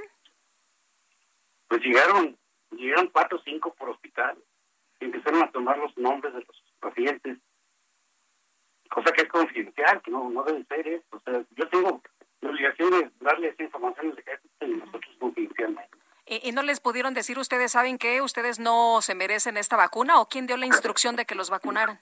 No, no, no, no. o sea, llegan, llegaron con, con una indicación de la federación y, es todo lo que yo sé, ¿no? Muy bien. Pues, pues eh, me, me, parece preocupante, señor secretario, pero pues entiendo también que, que usted tiene las, las manos atadas. Gracias, don Roberto. Yo estoy esperando que, que, me den indicaciones qué voy a hacer en los siguientes casos, ¿no? Si les prohíbo la entrada o, regresamos otra vez a los cuarteles, donde, donde pueda tener un control absoluto. Pues sí. Bueno. Muy bien, pues gracias, gracias por hablar con nosotros, señor secretario. Hasta luego. Oye, pues, pues imagínate nada más. ¿no? Sí, sí, sí, porque los obliga el gobierno federal a vacunar a los servidores de la nación que no están en las listas y nada más por traer el chaleco de que son servidores de la nación, o sea, que son miembros de un pues de una pues de una falange política, es lo que puedo decir. Pero el presidente dijo que no son iguales, Sergio, que no iba a vacunarse a personas que no estuvieran en primera línea, que no fueran médicos, que la vacuna no se iba a utilizar con fines políticos. Bueno, pero también, también dijo que los servidores de la nación sí iban a ser vacunados. Y bueno, pues ahí están las cosas. Y bueno, estamos viendo, eh, estamos viendo que no todo el mundo es igual ante la ley. En fin, son las 8 de la mañana con 21 minutos. Según datos de la Secretaría de Salud, se estiman 197.630 muertes por COVID sería 38% más que la cifra oficial. Gerardo Suárez, cuéntanos. Muy buenos días, Sergio Lupita. En México habría ya 197.630 decesos atribuibles al COVID-19, lo que representa 38% más en comparación con las cifras oficiales que se proporcionan cada día en las conferencias vespertinas. Esto lo muestran estimaciones hechas con datos de la Secretaría de Salud. Si comparamos estas 197 mil defunciones atribuibles a la pandemia, con las muertes confirmadas hasta anoche, que son 142 mil 832. Esto representa también un subregistro de 54.798 fallecimientos por coronavirus. El Heraldo de México realizó estos cálculos a partir de las cifras sobre exceso de mortalidad por todas las causas en nuestro país que emite la Secretaría de Salud y qué proporción de estas defunciones están vinculadas a la pandemia. El exceso de mortalidad es la diferencia entre las muertes esperadas para este año o bien para 2020, eh, de acuerdo con este estudio, y las que finalmente ocurrieron. El último boletín en esta materia indica que del 1 de enero al 12 de diciembre ocurrieron 954.518 muertes por todas las causas, cifra superior a las 680.000 que se esperaban para ese mismo periodo del 1 de enero al 12 de diciembre de 2020. La diferencia de ambas, de ambas cifras arroja este exceso de mortalidad que es de 274 mil personas que perdieron la vida en el lapso referido y que no se esperaban. Ahora bien, las autoridades sospechan que de estas 274 mil eh, fallecimientos adicionales, el 72% sería atribuible al COVID-19, lo que da como resultado estas 197.630 muertes vinculadas a la pandemia. Este es el reporte. Bueno, pues muchísimas gracias, Gerardo. Buenos días. Hasta luego, muy buenos días. Sí, se ha registrado una explosión muy fuerte en el centro de Madrid, de acuerdo con la información que ha llegado hasta nuestra redacción en estos momentos. No hay más datos, si hay personas lesionadas, ni cuál fue el objetivo. Estaremos dándole más datos en un momento, más información relevante que nos llega en estos minutos. Se ha registrado una explosión de grandes dimensiones allá en el centro de Madrid, en España. Eh, no sé si nos dé tiempo, pero Javier Ruiz está pendiente con información. Adelante, Javier. tenemos justamente información de la calle de República de Uruguay. El día de ayer todavía habían colocado algunas vallas metálicas, nosotros conocidos como rompeolas, para evitar el acceso hacia el centro de la ciudad. El día de hoy, y tras una denuncia por parte de pues comerciantes de este perímetro, ya han sido retiradas estas vallas eh, metálicas. Poco a poco podrán ir avanzando también los automovilistas que se trasladan sobre esta calle, al menos para quien deja atrás la avenida 20 de noviembre y en dirección al eje central Lázaro Cárdenas. Y el eje central en general todavía el avance es constante de Izazaga y en dirección hacia el eje 1 norte. De momento, Sergio Lupita, el reporte que tenemos. Gracias, Javier Ruiz. Estamos atentos, buenos días. Vamos a una pausa, regresamos Guadalupe Juárez y Sergio Sarmiento en el Heraldo Radio.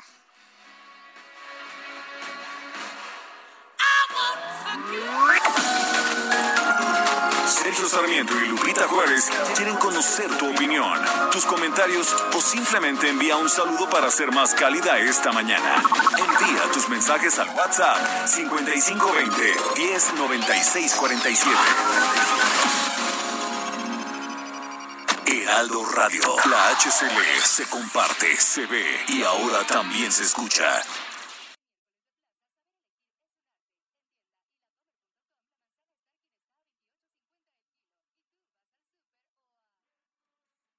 Heraldo La HCL se comparte, se ve y ahora también se escucha.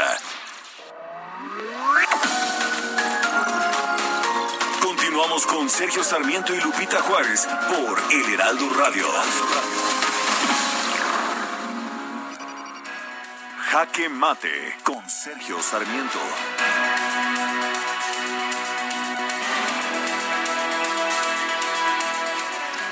Al final es un triunfo de la democracia y hay que celebrarlo. Esta mañana se va a llevar a cabo el proceso de transición de la presidencia de Donald Trump a la presidencia de Joe Biden en los Estados Unidos.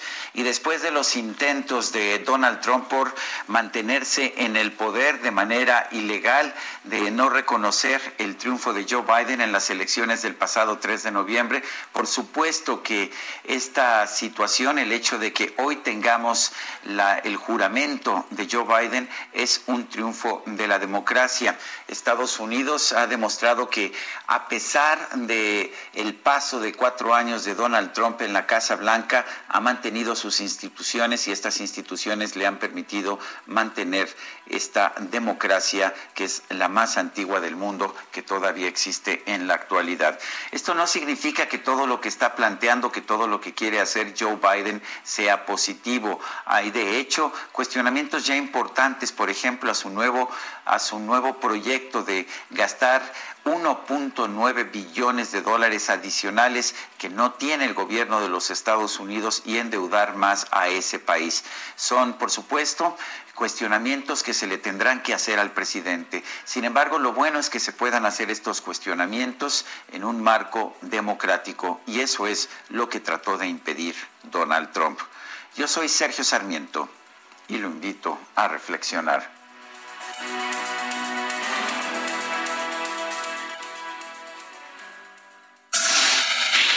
El Químico Guerra con Sergio Sarmiento y Lupita Juárez. ¿Cómo estás, Químico Guerra? Qué gusto saludarte esta mañana. Buenos días. Buenos días, Lupita, Sergio. Fíjense, una noticia fresquecita de hace prácticamente unos minutos.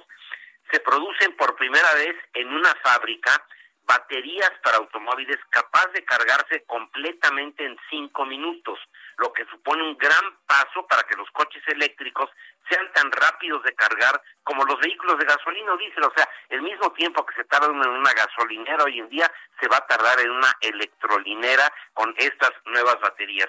Eh, la empresa, una empresa israelí que se llama StoreDot, acaba de eh, anunciar que ya inició la fabricación en serie de esas baterías que llevan ya algún tiempo probándose en China. O sea, los israelíes van a estar invirtiendo en China por la, los costos de producción, que son mucho más bajos, mucho más baratos, y con la experiencia que tienen ya los chinos en la fabricación de baterías para coches eléctricos. Una verdadera revolución en la cuestión de la eh, movilidad eléctrica, Sergio Lupita, que viene con todo lo que da Fíjense, comenté con ustedes el año pasado que la, gran empresa sueca Volvo, una empresa que se ha caracterizado por estar siempre a la vanguardia en la cuestión tecnológica, fueron los primeros en introducir cinturones de seguridad en el mundo, las bolsas estas este, de aire, eh, de protección, etcétera.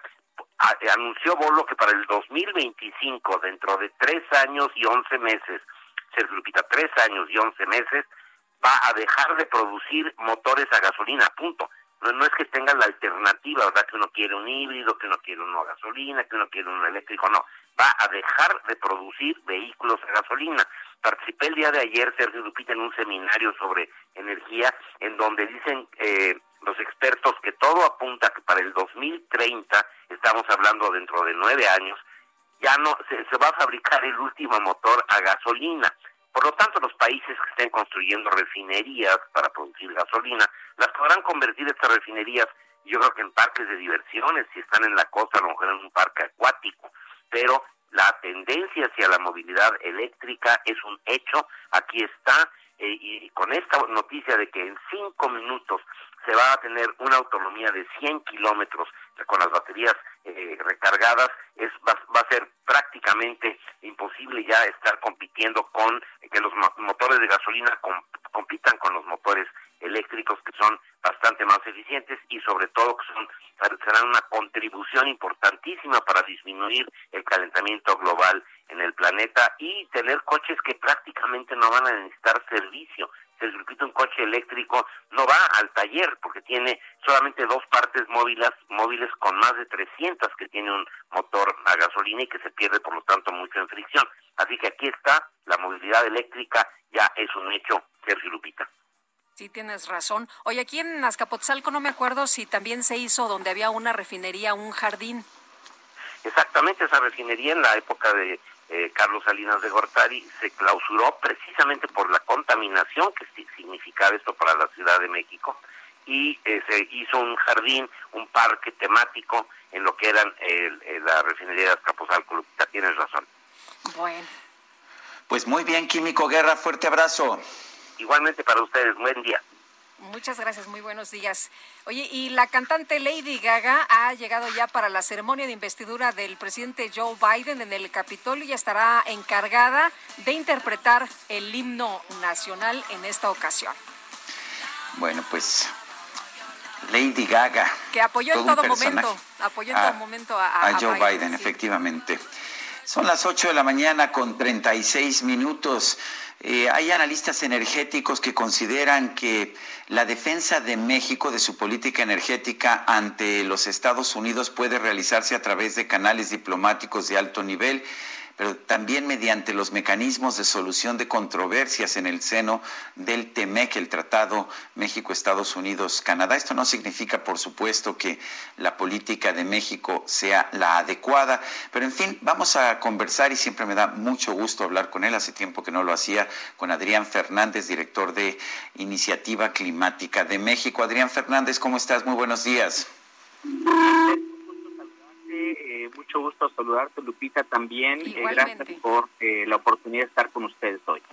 A ver, Adrián, hemos visto que, que hay reclamos ya por parte de las autoridades de Estados Unidos, por lo menos del gobierno saliente, al respecto de decisiones que México ha tomado en materia energética, particularmente pues la concentración, digamos, de poderes monopólicos en las empresas estatales, en Pemex y en, y en la Comisión Federal de Electricidad, pero también el repudio a las energías limpias. ¿Qué nos puedes decir?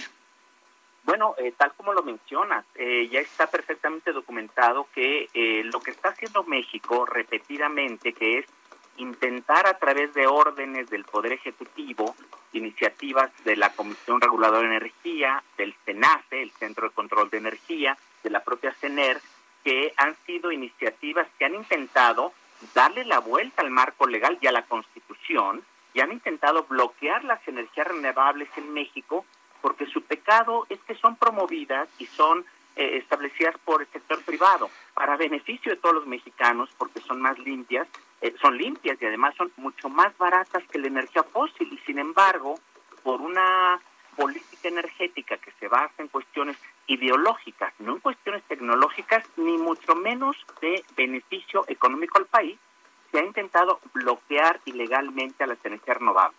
Y en Estados Unidos eh, hay mucha evidencia que este tema lo tiene muy presente. Recordarán ustedes, lo hablaron ustedes de esto, hubo hace unas semanas una carta de congresistas al expresidente o al presidente Trump pidiéndole que interviniera porque México estaba violando el espíritu del Tratado de Libre Comercio en Energía. Luego vino la carta hace poco tiempo de los tres secretarios de Estado, eh, de Energía, Departamento de Estado y, em, eh, y algún otro por ahí, de Comercio, por supuesto, donde los tres le mandan a sus contrapartes de México decir estamos muy preocupados y si uno lee con calma este memorándum ve que hay un detalle y un cuidado en esto y que nadie se equivoque. Esto no es un acuerdo o un memorándum que mandaron tres secretarios que ya se fueron. No, los eh, eh, altos directivos que son de carrera en esos ministerios tienen documentado las cosas a detalle. Y por último, el día de ayer o antier, hubo otro memorándum del congresista Pastrell que con más de 100 colaboradores está pidiéndole al presidente Biden que eh, incorpore de inmediato el, eh, Acuerdo de París dentro de eh, las consideraciones del Tratado de Libre Comercio, de los tratados comerciales de Estados Unidos. Entonces, ¿qué quiero decir? Están empapados en Estados Unidos los altos directivos que seguirán trabajando con los nuevos integrantes del gabinete de lo que pasa en México y tienen una serie de mecanismos y yo mencionaba el otro día, eh, eh, efectivamente, que hay vías diplomáticas, muchas cosas se pueden resolver sin que tengan que escalar eh, de, en charlas constructivas de alto nivel privadas y hay mucho que México debería resolver. Déjame subrayar esto, para beneficio de los mexicanos. Hay tiempo de cambiar el curso, hay tiempo de generar una política energética que le convenga a México y que no esté basada solo en ideología. Adrián, el, el, punto es este, ¿no? Que parece que esto está basado en ideología y que pues aquí no les gusta mucho el tema de las energías renovables. Eh, ¿Cómo ves la entrada de este nuevo gobierno? ¿Podría eh, tenerse a lo mejor alguna situación eh, difícil en el marco del Tratado de Libre Comercio? Mira, hay muchos analistas e incluso expertos en materia comercial que consideran que hay suficientes elementos para demostrar que México ha estado sistemáticamente violando su legislación y sus principios constitucionales y que ilegalmente está impidiendo la participación de empresas internacionales, incluyendo estadounidenses, que por cierto algunas de ellas en sus inversiones han acudido a financiamiento, como dicen ellos, de los contribuyentes. Entonces el gobierno de Estados Unidos no va a permitir que inversiones que fueron hechas con absoluto respeto al marco legal mexicano, en buena fe, y para ofrecerle al gobierno de México electricidad más barata que lo que ellos generan, ahora les den un portazo en la, en la cara ilegalmente solo porque quiere el actual gobierno que sea solamente el, el, el gobierno en sí mismo y que controle toda la energía. Yo creo que sí hay mucho espacio y aquí nada que ver con invasión de soberanía, injerencismo en lo absoluto. Lo que le van a exigir a México es simplemente cumplir con nuestra propia ley y constitución y cumplir con los acuerdos internacionales. Ya, ya, ojalá yo oportunidad de hablar, eh, si no hoy en otra ocasión, de todo el despliegue diplomático en materia de cambio climático, donde México, contrario a lo que era su tradición de décadas, ahora queda en un grupo pequeñísimo de cuatro o cinco países que le está dando la espalda al Acuerdo de París y que acaba de entregar unas metas revisadas de control de emisiones que son exactamente las mismas que entregamos hace unos años cuando todo el mundo se está moviendo hacia cero emisiones a mediados de siglo. Bueno, eh, ¿tú ves alguna posibilidad de un cambio de, del gobierno de Andrés Manuel López Obrador? Porque parece que la decisión es más ideológica que, que técnica, financiera o, o ecológica. Mira, yo creo que sí, Sergio Lupita, porque eh, aquí hay muchas cuestiones que le favorecen a México. Quiero subrayar esto una vez más. Y eh, el presidente es una persona inteligente, no necesariamente es experto en todos los temas, y yo creo que lo han estado mal informando, en particular en materia de energía, le mienten diciendo una cantidad de cosas sobre las energías renovables que son falsas y no puede torcerse la realidad y la factualidad para tratar de acomodarla a una realidad que está basada en ideologías y que y que no corresponde a, lo que debe de ser. Eh, muy rápidamente, no puede ser que un país como la India, que no tiene tantos recursos como México, que tiene mayores desafíos, la India es un campeón mundial de las renovables.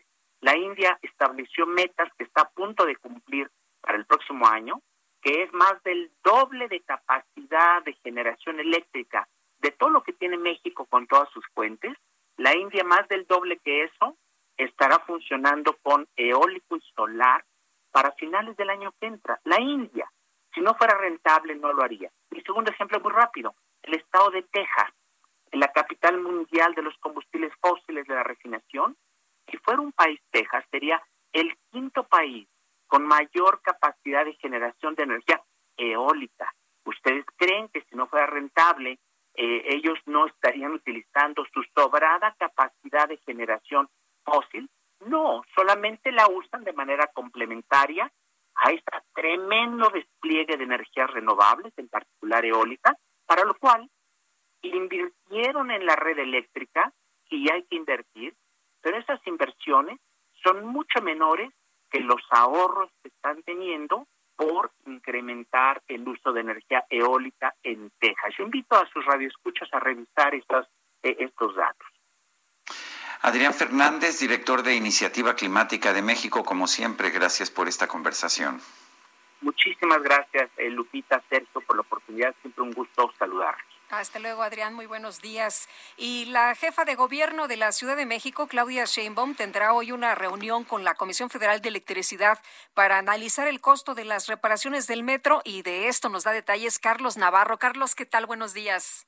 Buenos días, Sergio y Lupita. Les saludo con gusto a ustedes y al auditorio. Y bien, la jefa de gobierno de la Ciudad de México, Claudia Sheinbaum, va a sostener una reunión con personal de la Comisión Federal de Electricidad para analizar los recursos que invirtieron estos para los trabajos del metro tras la afectación que sufrió la subestación eléctrica de Delicias. Escuchemos.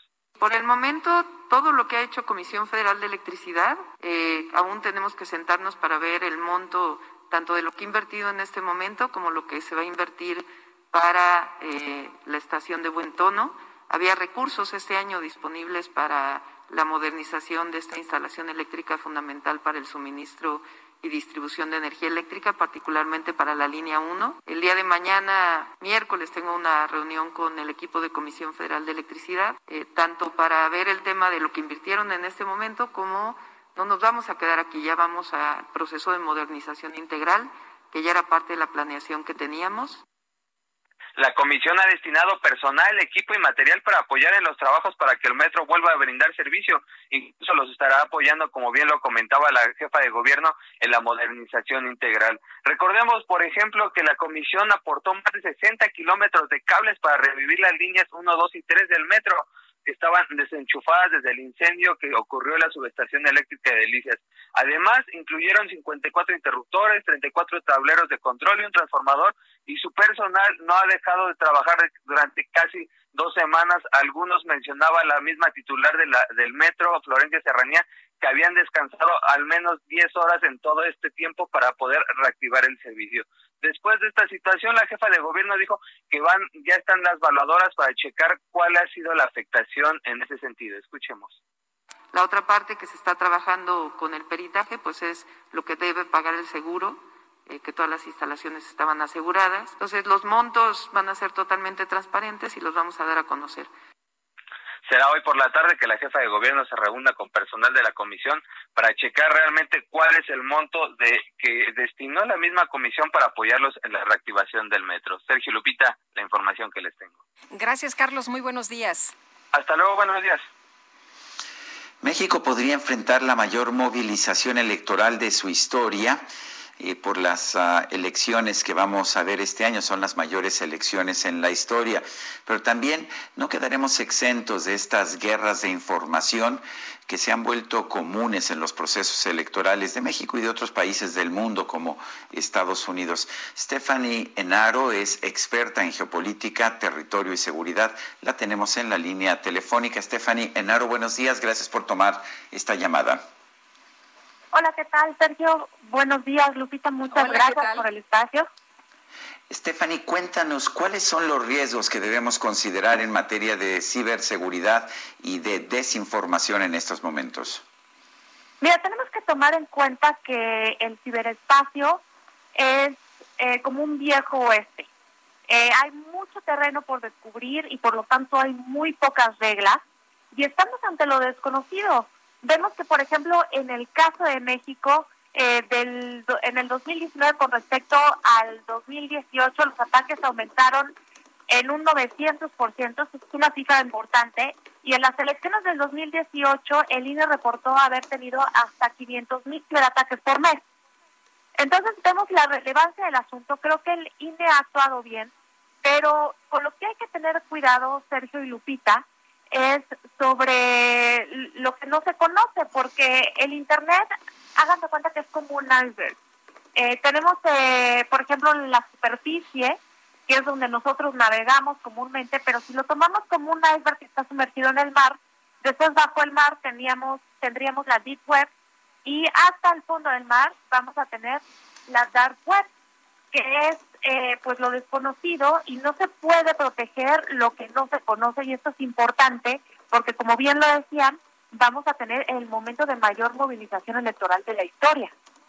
Ahora, eh, ¿cómo, ¿cómo se puede blindar el Instituto Nacional Electoral? Porque ya nos alertas, a ver, ha habido eh, hackeo a Banjico, al SAT, Conducef, a Pemex, en la PRED, Comisión Federal de Electricidad, a todo mundo. Eh, ¿qué, ¿Cómo podría blindarse eh, el, el Instituto Nacional Electoral? Yo creo que tendrían que explorar más sobre la información que puede ser comprometida que está en la Deep Web porque eso realmente no se sabe cuál es, se tiene que usar eh, servidores especiales, buscadores especiales para poder ingresar ahí. Entonces creo que un buen primer paso sería tenerlo identificado y sobre todo sacar una campaña de alerta para los votantes eh, sobre que no debemos caer en páginas que simulen eh, ser del instituto o relacionadas con alguno de los candidatos, porque se puede utilizar la técnica se ha utilizado con Banxico, que es esta técnica de phishing en donde se roban todos tus datos. Creo que esto es importante y también combatir de una manera muy puntual las fake news que van a ser parte de esta guerra electoral del ciberespacio. Pero ¿cómo se pueden combatir las fake news? Hemos visto que, bueno, incluso en los Estados Unidos, eh, que es un país con un nivel cultural mayor que el nuestro, eh, las fake news provenían del propio presidente de los Estados Unidos, que insistió siempre que estaba siendo objeto de un fraude electoral. ¿Hay forma realmente de combatir las fake news? Es un tema importante el que acabas de tomar, Sergio. Efectivamente, las fake news venían del propio presidente, pero las plataformas como Twitter o Facebook hicieron un gran esfuerzo poniendo estas reglas de convivencia, eh, pues verificando los datos, ¿no? Aquí en México tenemos una plataforma que fue verificado en MX pero no sirvió, de gran, no sirvió de gran cosa, Stephanie, porque finalmente el 65% de los republicanos y el 50% de los independientes dicen que están convencidos de que le robaron la elección a Trump. Claro, y es terrible porque son probablemente los que les van a seguir a este éxodo eh, en donde se habla ya de la fundación del partido patriota, pero creo que es importante informar, eso es lo que se puede hacer de primera instancia, y blindar la información que puede estar en la Deep y en la Dark Web. En la Deep y en la Dark Web. ¿Qué son la Deep y la Dark Web? Mira, haz de cuenta que el ciberespacio es como un iceberg. Entonces, donde nosotros navegamos, donde buscamos cosas en Google, como interactuamos en nuestras redes sociales, haz de cuenta que es la parte del iceberg que sobresale del mar, ¿no? es la punta del iceberg. Abajo del mar está la Deep Web, que es donde están más datos que eh, se agarran a través de estos navegadores y que se instalan en plataformas. Y para esto necesitas buscadores especiales y apps especiales, pero es muy fácil de accesar a ella. Y después está la Dark Web, que está hasta el fondo del mar, que es otro mundo totalmente desconocido, en donde se hablan de estas eh, redes, en donde roban información de país a país para eh, afectar regulaciones, por ejemplo. Yo, quiero agradecerte, Stephanie Enaro, experta en geopolítica, territorio y seguridad, por este comentario, pues que nos pone en alerta a un año que, que será muy complicado precisamente por este tema de del ciberespacio, de las informaciones falsas. Gracias por hablar con nosotros. A ustedes, les deseo un excelente día. Igualmente, muchas gracias, muy buenos días. Eh, ¿Y se acuerdan, se acuerdan, eh, Sergio, amigos, cuando el presidente de los Estados Unidos, Donald Trump, se burló de la activista climática de esta joven sueca, Greta Thunberg, en Twitter, luego de que esta niña criticara severamente a los líderes mundiales de no hacer lo suficiente para enfrentar la crisis climática?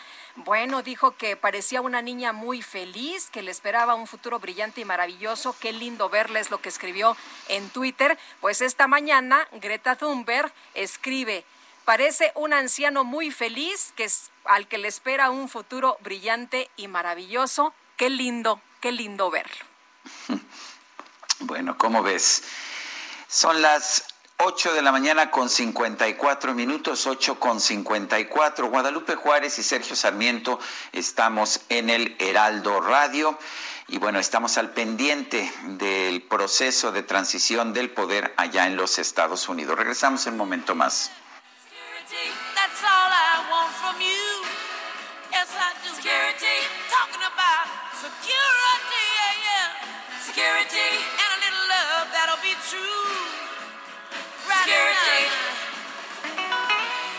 That's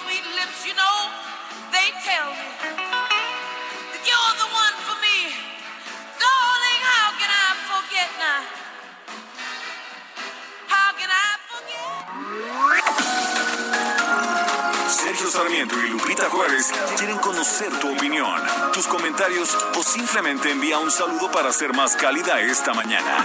Envía tus mensajes al WhatsApp 5520 109647. Heraldo Radio.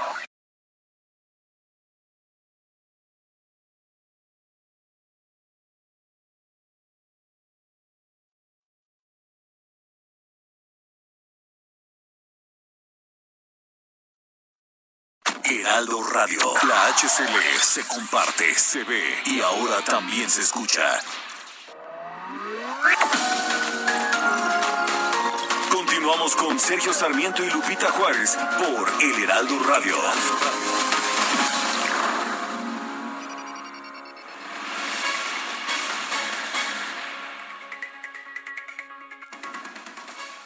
Amigos del Heraldo Radio, qué gusto saludarlos. Señor, señora, ¿están buscando un crédito para su empresa, negocio o para ustedes? Si es así, le invitamos a que marque al 55 47 50 5400 o al 800 288 7200 porque Grupo Capital Financiera está ofreciendo créditos desde 200 mil pesos con mínimos requisitos y sin buró. Solo hay que marcar al 55 47 50 54 00 o al 800 288 7200 y a las primeras 50 personas que marquen ahorita se les bonificarán tres mensualidades de su crédito. Recuerden, marquen al 55 47 50 54 00 o al 800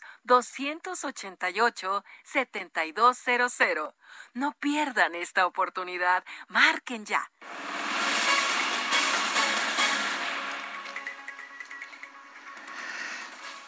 Son las nueve de la mañana con un minuto. Vamos con Agustín Basabe, nuestro analista político. Adelante, Agustín, ¿qué nos tienes? Buen día, Sergio. Buen día, Lupita. Hola, ¿qué tal? Eh, el, el, el, mundo creo que respira con alivio el día de hoy porque se va Donald Trump y llega Joe Biden, eh, quien tomará posesión hoy como presidente de Estados Unidos.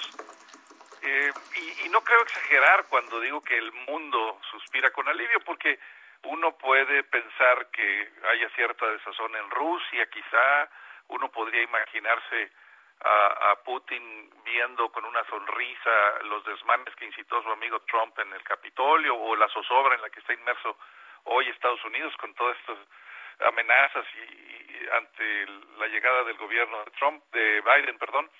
Eh, pero en general los países europeos, eh, las democracias del mundo están, eh, creo, aliviadas, están eh, yo diría, contentas porque llega un presidente, pues primero que va a volver al acuerdo de, París, que va a volver a la normalidad eh, diplomática, que va a dejar las bravatas, las agresiones, eh, que va a regresar al respeto eh, por sus contrapartes, sobre todo por sus aliados, y no los estará eh, constantemente hostigando como lo hacía Trump.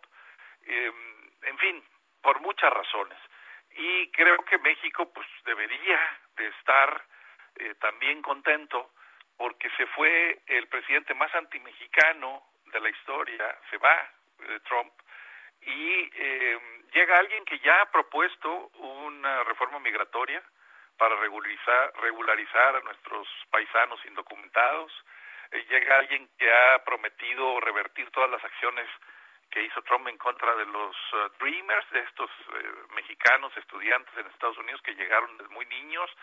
Eh, en fin, que en general, digamos, no trae una agenda antimexicana como sí la traía eh, Donald Trump.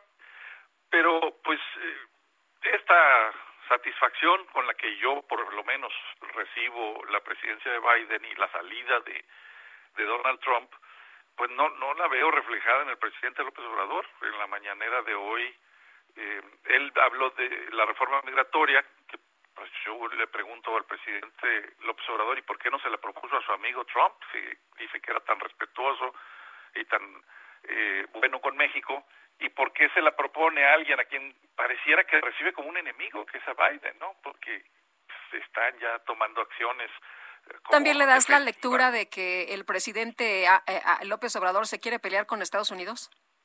Yo no creo que se quiera pelear con Estados Unidos. Creo que prevé que va a haber una serie de acciones que no le van a ser eh, positivas a él, en lo personal, que, que va a haber problemas, por ejemplo, en el ámbito ambiental, con el tema del combustóleo, del petróleo, del eh, rechazo o la restricción a las energías limpias que va a haber ciertos puntos de fricción con Biden y, se está curando en salud y está tomando una serie de medidas como de prepararse para una guerra, eh, me refiero en sentido, por supuesto, metafórico, ¿no?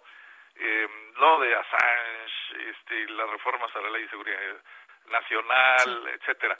creo que prevé eso y que se está eh, preparando, se está queriendo curar en salud. Y la otra es que yo en el fondo pienso que el presidente trae la conciencia un poco eh, remordiéndole, decir, eh, porque fue demasiado complaciente con Trump, porque se dio en temas eh, de soberanía, porque le hizo el trabajo sucio en materia migratoria y que quizás en el caso de, de Biden, pues ahora va a construir, a fabricar esta narrativa de que Biden es el verdadero eh, imperialista, yanqui, y a lo mejor con eso limpia su conciencia el presidente eh, de México eh, de haber sido tan tan complaciente eh, con, con Trump y de haberle hecho tantos favores en detrimento de México y que tome ahora esa postura tradicional de, de, de, sus grupos, digamos, de apoyo, en sentido de decir, pues la soberanía y los imperialistas, a lo mejor son esas dos cosas, ¿no? Curarse en salud, y limpiar la conciencia. No sé, lo que sí me, la verdad no deja de ser eh, llamativo, extraño, ver al presidente de México todavía elogiar a Trump el día de hoy en la mañanera, todavía decir que fue un, que le hizo muchas cosas buenas a México, que, en fin, que tuvo una gran relación, etcétera, cuando todos sabemos pues que que insultó a los mexicanos, que los trató muy mal, que los deportó, que separó a los niños migrantes de sus padres, en fin, todas esas barbaridades que hizo Trump. La verdad, eh, sí, sí es un tanto disonante la, la postura de nuestro presidente, pero bueno, hoy llega el presidente Biden, yo creo que es bueno para, para el mundo, eh, es bueno que salga Trump, aunque no se va a ir por completo, va a seguir ahí eh, la oposición, va a intentar regresar en 2024, pero sí son buenas noticias, me parece, para el mundo, para el concierto de las naciones, que la llegada de, del presidente Biden. Bueno, pues Agustín Basabe, como siempre, gracias. Gracias, Sergio. Gracias, Lupita. Les mando un abrazo y saludos al auditorio. Hasta luego. Muchas gracias. Muy buenos días. Bueno, pues esta mañana, cuando ya despegaba el Air Force One que llevaba al presidente Trump hacia Mar a Lago, pues escuchó eh, aquella canción de My Way y pues así, así se despedía, así se, se escuchaba, Sergio, estas notas. En la conferencia de prensa, el presidente Andrés Manuel López Obrador dijo que pues no se pudo despedir de su amigo Donald Trump. Vamos a escuchar parte de lo que comentó. No, ya no pude este, despedirme del presidente Trump. Sí, este, aprovecho para expresar que fue buena la relación que tuvimos con el presidente Trump y creo que en beneficio de México en distintos asuntos. Fueron pocos los eh, desencuentros, las diferencias, una en particular. Propósito, la decisión unilateral de querer imponer aranceles. Eso fue lo más complicado en toda la relación con el presidente Trump. La micro deportiva.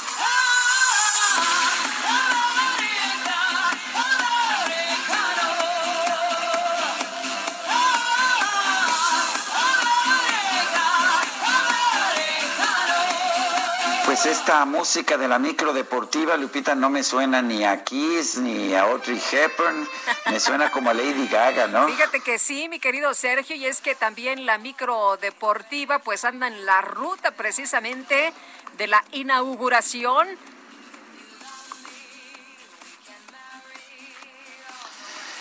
Bueno, y Julio Romero, a ver, cuéntanos, ¿qué nos tienes?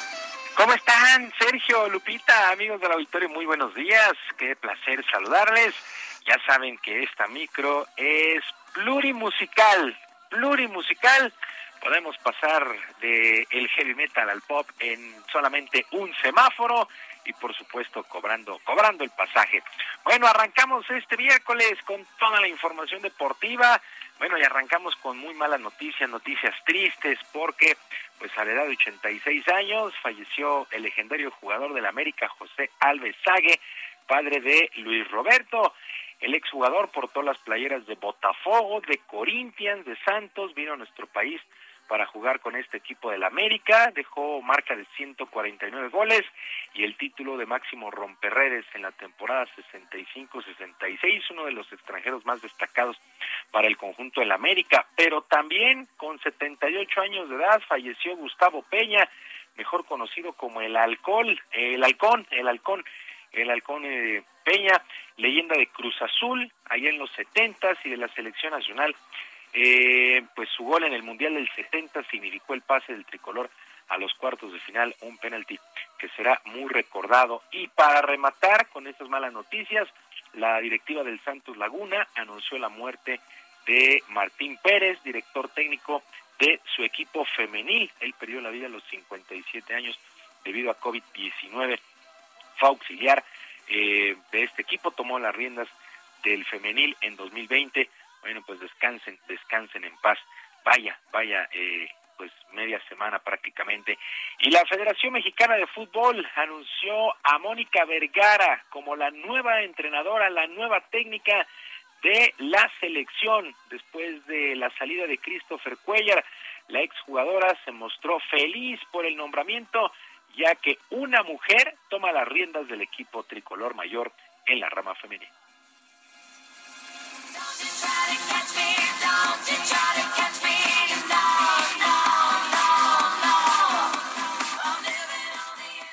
Primero expresar mi agradecimiento a John, a Gerardo y a cada uno de los integrantes de la dirección eh, de la federación y del Centro de Alto Rendimiento. De verdad que me siento muy honrada, valoro muchísimo esta oportunidad y de verdad que lo asumo con todo el compromiso y sobre todo con esa valentía que necesito poner ahora porque siempre había esta esperanza de que llegara este momento, de que el fútbol femenil en nuestro país creciera.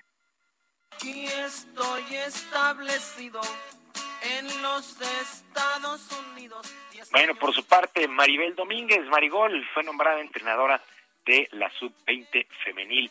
También se llevó a cabo el sorteo de lo que será el Mundial de Clubes de Fútbol y los Tigres de la U de Nuevo León, que son los representantes de la CONCACAF y de México, por supuesto, se estarán midiendo al conjunto de Ulsan Hyundai, este equipo de Corea.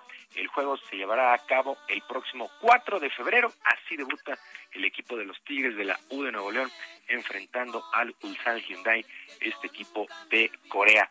Bueno, en otras cosas, lista la gran final de la Liga Mexicana del Béisbol del Pacífico, los playoffs ya van a conocer o ya conocen, mejor dicho, a sus dos contrincantes y se viene pues un clásico, un clásico del Pacífico. Los Naranjeros de Hermosillo estarán enfrentando a los Tomateros de Culiacán.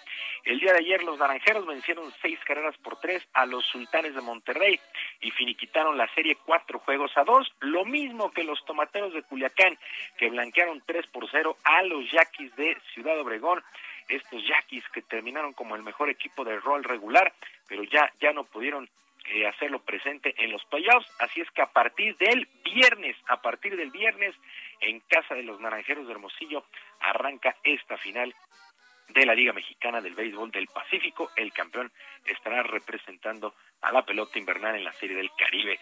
Bueno, y el día de hoy, hoy por la mañana, el legendario mariscal de campo Philip Rivers acaba de anunciar su retiro como jugador del fútbol americano de la NFL después de 17 temporadas, exactamente el número que portó en su jersey fueron las temporadas que jugó en la NFL, así es que adiós a Philip Rivers, tiene un total de 63.440 yardas en su paso por los emparrillados, 424 pases de touchdown, así es que ya, ya Philip Rivers deja deja la, la NFL.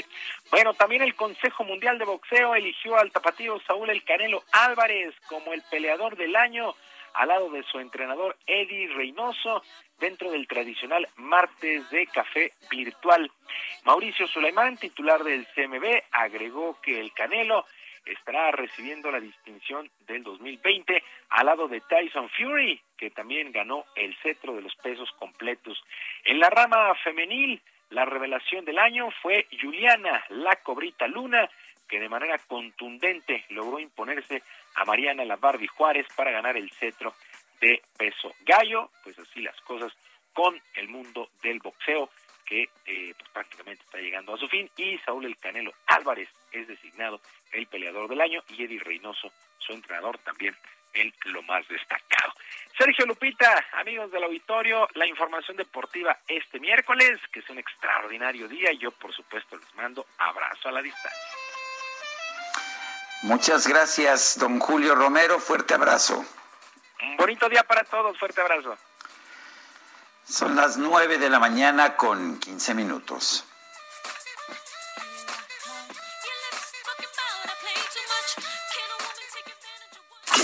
GastroLab con el chef Israel Arechiga. Ay, mi querido Sergio, si yo te contara. Ay, me da puritita envidia tengo, ¿eh? Y tú, tú sabes que no hay envidia de la buena, ¿verdad? Yo sé que no hay Solamente envidia de hay la una. buena. Sí, sí, sí. Mira, es chocolate, es una donita lle- llena de chocolate, rellena de, bueno, cubierta de chocolate. Ya, ya ni puedo hablar de que ya le quiero morder, hombre, ya no puedo ni pensar.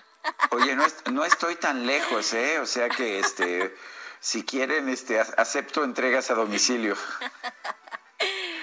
Que acepte entregas a domicilio, Ah, dice no. Sergio. Pues, muy buenos días a todos, a, a todo el auditorio, Lupita. Sergio, qué gusto saludarlos. Pues yo ¿Cómo creo que el viernes que andaré por aquí, este, también mi querido Sergio, voy a cumplir y te voy a traer la tuya, porque no puede ser que no pruebes esto. Mm, No puede ser, estoy Pueden completamente seguir de acuerdo. hablando ahí con su con permiso. Bueno, aquí ha- hablamos tú y yo, Israel, que, que, que tenemos la boca libre. Así es, puedo dar fe que ya se lavó las manos Lupita. Puedo dar fe porque fue lo primero que hizo en cuanto vio llegar la dona. Pero bueno, pues les voy a platicar un poquito de esta delicia. Las donas tienen un origen europeo, tienen un origen medieval. Y como el nombre lo indica, es masa y nueces, que eran dognuts, ¿no? Entonces así es como empieza. Y la historia, y la historia, oh. Ah, ese, ese es un, ese es un buen dato. Y la historia marca que era un pan redondo, un pan completo, y al momento de freírlo, que antiguamente se freía en manteca de cerdo, siempre quedaba el relleno crudo, porque pues, al, ser una, al ser un pan redondo, se freía perfectamente las orillas, pero el centro siempre quedaba crudo, y entonces lo que hicieron fue quitar el centro y poner nueces, y era el pan con nueces, era un pan con nueces como tal. Después llega eh, a Estados Unidos, llega a Nueva York y ahí se populariza, es, es una locura. Y solo para que se den una idea, se hacen 10 mil, eh, perdón, se hacen, sí, 10 mil millones de donas en todo Norteamérica al año. ¿En serio? Es una locura. En Canadá per cápita se comen más de 30 donas al año. Estamos hablando que es una locura y es el segundo desayuno más popular de toda Norteamérica. ¿Qué tal? Aquí en México, eh, pues como que sí se consume, pero no a esos, en esas cantidades. No, a esas cantidades no, pero, pero cada vez en México se ven más. Sí. Sí, cada vez hay más, hay más donas, hay más tipos, hay más variantes. Oye, este chocolate me fascina, ¿eh? Sí, no, Sí. no podemos decir qué chocolate es, pero, pero definitivamente es una delicia. Pues espero que lo disfrutes, Lupita. Sergio, eh, es un compromiso. El día viernes aquí te la traigo para que la puedas disfrutar. Y bueno, pues un saludo a todos en el auditorio. Y ya saben que en gastrolabweb.com pueden encontrar más de estas delicias y muchos otros postres. Oye, es un es una promesa de chef, ¿verdad? Porque si me dices que es una promesa de político, ya sé para qué sirven, pero creo que los chefs usualmente cumplen con sus promesas, ¿no? Tenemos mucho más palabra, así que aquí Me nos veremos. bien. Muy bien, pues muchísimas gracias, Israel. Muchas gracias. Y provecho, Lupita. Gracias, mi querido Sergio Israel, muchísimas gracias. Que aproveche. Esto está increíble. Son las nueve de la mañana, nueve de la mañana con 19 minutos y bueno, pues eh, aquellos que no tenemos la boca ocupada en otros menesteres, podemos ofrecerle a usted un resumen de lo más importante. No sé si tú también, Lupita, Estoy o todavía estás... listísima, Ya estás listísima. listísima. Bueno, pues vamos al resumen. En el último mensaje de su mandato, el presidente de los Estados Unidos, Donald Trump, aseguró que siempre va a pelear por los ciudadanos, se va a mantener vigilante y va a regresar de alguna forma. Sin embargo, deseó éxito al nuevo gobierno. Bueno, y desde Palacio Nacional el presidente López Obrador expresó confianza en que la transferencia del gobierno de los Estados Unidos se va a realizar de forma pacífica y deseó buena suerte al presidente electo Joe Biden en el comienzo de su gestión.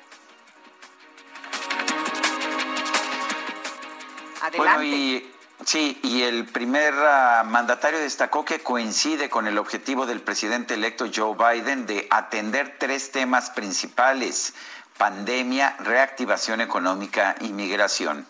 Coincido en sus tres planteamientos principales. El que se atienda de inmediato lo de la pandemia que les está afectando mucho, igual que a nosotros y que a otros pueblos y a otras naciones. Lo segundo, que es muy importante, es la reactivación de la economía, de que se destinen fondos con ese propósito.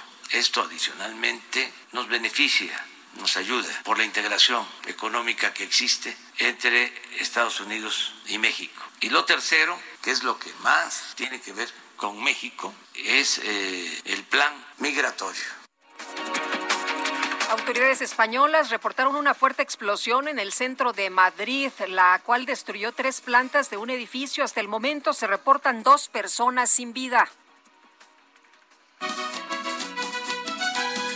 Ay, mis amigos que creen que pasó. En la facula maestra a los tres nos reprobó.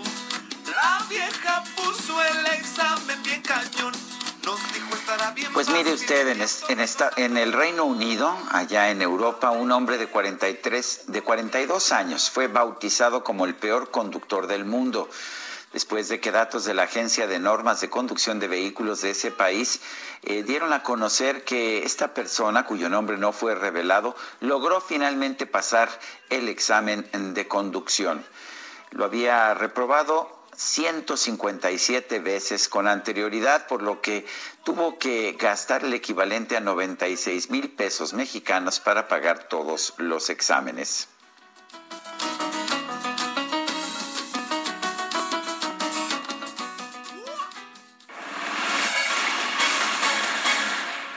No, hombre, mejor le hubiera pagado a un chofer. Pues sí, ¿verdad? Pues sí, mucho más fácil. Oye, la Secretaría de Economía, la, la titular Tatiana Cloutier, presentó el plan de reactivación económica y vamos a escuchar en qué consiste. Laura Quintero nos explica. Buen día, Sergio y Lupita. Qué gusto saludarlos a ustedes y a su público. Les comento que el día de ayer la secretaria de Economía, Tatiana Cloutier, presentó un plan de reactivación económica que consta de cuatro ejes para impulsar el Producto Interno Bruto del país y cuya apuesta principal es la atracción de inversiones extranjeras. Eh, Sergio Lupita, en conferencia de prensa con medios, la funcionaria dijo que dos de los hechos en los que están trabajando para hacer atractivo a, México frente a otros inversionistas es en disminuir la tramitología y tener una ventanilla para empresas confiables. La funcionaria detalló que estas dos funciones van a ayudar a dar confianza a los inversionistas de otros países para que asienten sus planes de negocios aquí en México. Te comento, Sergio y Lupita, que el plan presentado contiene líneas muy generales y en realidad da continuidad a los planes que ya había echado a andar la ex secretaria de Economía, Graciela Márquez. Y uno de los elementos que en los que enfatizó mucho la funcionaria es que en la entrada, que con la entrada en vigor del tratado entre México, Estados Unidos y Canadá, México se vuelve un territorio muy atractivo para las empresas, principalmente asiáticas, pero también de, otros países que quieran estar cerca del mercado estadounidense. Sergio Lupita, les comento que Tatiana Cloutier celebró la llegada de Joe Biden a la presidencia estadounidense, que como sabemos inicia este 20 de enero y dijo que con los últimos acontecimientos que pasaron en la Casa Blanca tienen la certeza de que Estados Unidos tiene la necesidad de cambiar la política comercial para con México y la forma en la que se ha visto a los mexicanos y está convencida de que va a haber una relación muy fuerte en materia comercial. También les comento, Sergio y Lupita, que la funcionaria presumió que ah, ha tenido acercamientos con algunas empresas puntualizó el caso de la automotriz Ford, en donde dijo que están en pláticas para que eh, esta gran automotriz pueda llegar a territorio nacional y pues que esta noticia se podrá ir concretando en los próximos meses, pero que al igual que esta, tanto empresas del sector aeroespacial como de otros muy importantes para el país Sergio Sarmiento y Lupita Juárez quieren conocer tu opinión, tus comentarios o simplemente envía un saludo para ser más cálida esta mañana. Envía tus mensajes al WhatsApp 5520 109647. Heraldo Radio.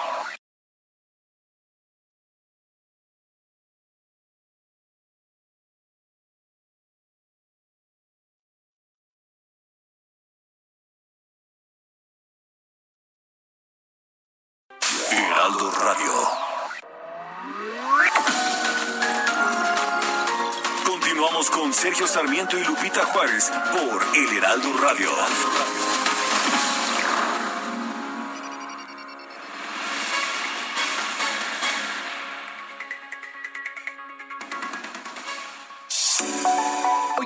Contarles del nuevo hotel Galería Plaza San Jerónimo, un hotel de Grupo Brisas que acaba de abrir sus puertas al sur de la Ciudad de México, muy cerca de la emblemática bandera San Jerónimo. De ahí el nombre. Estoy sorprendido porque tiene instalaciones realmente de primer nivel. Chéquense, tiene 151 habitaciones y suites muy modernas, totalmente equipadas con Wi-Fi que no puede faltar. Encendido y apagado de luces touch que incluso puedes controlar desde tu celular y hasta usarlo como tu llave de habitación. Centro de negocios con sala de gimnasio, área de yoga, un piso ejecutivo, entre muchas otras cosas. Y lo que más me gustó es que es una mezcla de elegancia, modernidad y practicidad, no solo para hospedarte por trabajo, sino también para hacer eventos a lo grande por su excelente capacidad y ubicación. Cuenta con un salón hasta para 900 personas, jardines hasta para 400, terrazas y un roof garden que está súper porque pues tienen bar, carril de nado, jacuzzis. Imagínense las hermosas vistas desde ahí mientras te relajas en el jacuzzi bebiéndote un rico cóctel. ¿A poco no se antoja? Que si no están hospedados ahí, no importa. También puedes ir al bar para pasar una agradable tarde de amigos o incluso rentarlo para un evento. Así que no digan que no les conté de este nuevo lugar, ¿eh? Ya lo saben, Galería Plaza San Jerónimo, el lugar que mereces. Síguelos en sus redes sociales o visita su página web que aparecen en pantalla para más información. Oh, sometimes I get a good feeling, yeah. Yeah.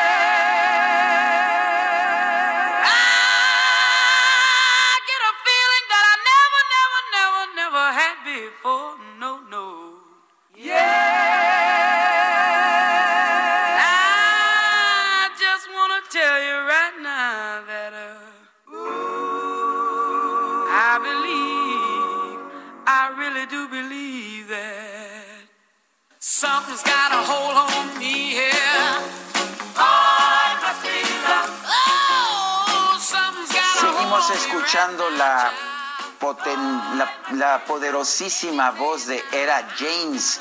Hoy estamos recordando a esta cantante estadounidense porque es eh, la fecha de su fallecimiento, el 20 de enero del 2012. Se perdió esta mujer, era James, que había nacido el 25 de enero de 1938. Una de las voces más poderosas, más brillantes del blues, el RB, el soul también el jazz, el rock and roll y el gospel. Muy versátil está James. Sin duda, oye, yo esta canción la había escuchado, pero con otras versiones. Pues sí, pero, pero seguro que nunca con esta poderosa voz de Era James. Muy potente. Soco Rodríguez que le hiciste la mañana, hombre, con Era ¿Ah, James. ¿sí? maravillosa ah, voz, gracias. Más bien fue Era James la que le hizo la mañana. Dice otra persona, hola, buen día, dúo dinámico de la noticia. Escribo porque mi esposa es enfermera del Hospital General, General Tláhuac de la Ciudad de México. El día de mañana cumple los 21 días de la primera dosis de la vacuna pero todavía no hay día para la segunda dosis. Quisiera saber cuánto tiempo tendrá para que se pueda vacunar, para que sea efectiva la vacuna, ya que se dice que no servirá de nada si no se le aplica a tiempo. No, esto no es correcto. Lo que hace la segunda dosis es que aumenta la eficacia. Eh, si nada más se recibe la primera dosis, la eficacia de la vacuna es alrededor del 50 a 50 y tantos por ciento. Ya con la segunda dosis sube por arriba del 90 por ciento, pero no, no se pierde la efectividad. Y bueno, también eh, lo que había dicho eh, Hugo López Gatel es que em, podría aplicarse la, la segunda dosis hasta en 45 días sin ningún problema. Oye, fíjate que eh, se mandaron una fotografía en, eh, Twitter, el ex embajador Gutiérrez Canet. Es una fotografía de la embajadora mexicana Marta Bárcena. Está con dos soldados de la Guardia Nacional nacidos en México y están fotografiados enfrente del Capitolio. Ella es quien va a representar a México precisamente en esta inauguración. La, Secretaría de, la secretaria de Gobernación, Olga Sánchez Cordero, anunció la creación del programa Siempre Libres, Siempre Vivas. Es un programa para proteger a niñas, adolescentes y mujeres en México. París Salazar nos tiene el, pues nos tiene el comentario, nos tiene la información. Adelante, París. Buenos días, Sergio Lupita. La secretaria de Gobernación, Olga Sánchez Cordero, anunció que se creará la ruta Siempre Libres, Siempre Vivas para la protección de niñas, adolescentes y mujeres en México. En la primera sesión del Grupo Interinstitucional de la Estrategia Nacional de Protección Integral para las Mujeres, Niñas, Niños, Adolescentes y Adultas Mayores, Sánchez Cordero destacó la importancia de la prevención de las violencias. Afirmó que la violencia contra la mujer es una pandemia dentro de otra pandemia, ya que la epidemia del COVID-19 provocó paralelamente el aumento de los casos de violencia de género, por lo que se necesita una ruta segura de servicios esenciales para las mujeres. Sánchez Cordero explicó que se va a hacer una revisión dentro del gobierno de los recursos institucionales disponibles para lograr esta ruta de servicios. Aseguró que se debe dejar atrás la cultura de la desigualdad, de las asimetrías, de procesos diferenciados, de estereotipos, para avanzar a una cultura auténtica de la igualdad. Dijo que los funcionarios del gobierno federal deben ser empáticos, sensibles y eficaces para proyectar y ejecutar las políticas públicas de calidad que mejoren la calidad de vida de todas las mujeres mexicanas. Esta es la información. París Salazar, muchas gracias. Bueno, y Joe Biden ya está en el Capitolio en espera pues de esta transición. Y bueno, pues eh, una ciudad completamente eh, cercada y, con estas eh, alertas que se dieron a conocer de posibles atentados. Y bueno, pues se tomaron cartas en el asunto, 25 mil guardias nacionales destacados precisamente en este cambio, en esta toma de, posesión de Joe Biden y bueno, estaremos muy atentos. Está eh, por eh, comenzar ya la ceremonia, Sergio, y bueno, pues vamos a estar muy muy pendientes. Sí, va a ser este va a ser un poquito más tarde la ceremonia en sí de de juramento es a las 12 del día, hora de Washington, 11 de la mañana, hora de México. Antes de eso va a rendir juramento la vicepresidenta Kamala Harris y después vendrá el discurso inaugural del presidente Joe, Joe Biden. Son las 9 de la mañana con 37 minutos. Eh, hemos eh, recibido información acerca del estado de salud del cardenal Norberto Rivera, quien fue hospitalizado por COVID. En la línea telefónica, Hugo Valdemar es sacerdote de la Arquidiócesis de la Ciudad de México. Eh, padre Valdemar, ¿cómo está? Buenos días, gracias por tomar la llamada. Sergio, Lupita, muy buenos días. Gracias a ustedes por invitarme a su espacio.